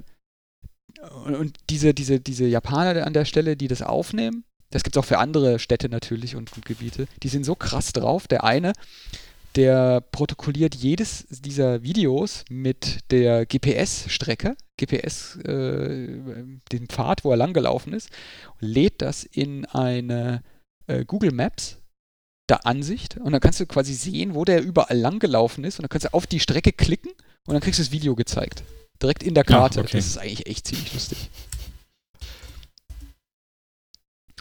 Gut. So, ich glaube. Gut, da haben wir die, die, Zeit auf jeden Fall gerissen heute. Ja, heute haben wir die längste Folge und irgendwie, ja, haben wir uns ein bisschen mehr verquatscht. Ich finde das ehrlich gesagt total angenehm. Insofern, hm, ich finde das gut. Genau, wer es nicht mag, der muss ja nicht zuhören.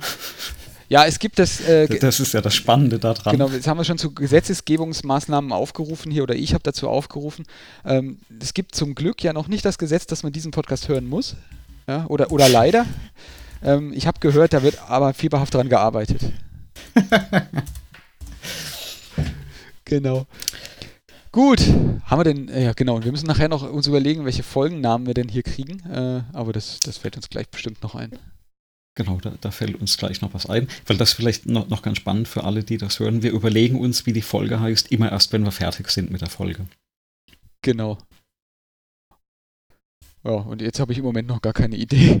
Das wird mir bestimmt, wird uns da gleich eine Eingebung kommen. Bestimmt hast du eine. Da fällt uns gleich was ein. Auf jeden Fall, ich würde sagen, ich verabschiede mich für diese Woche und freue mich schon auf die nächste. Bis nächste Woche. Tschüss.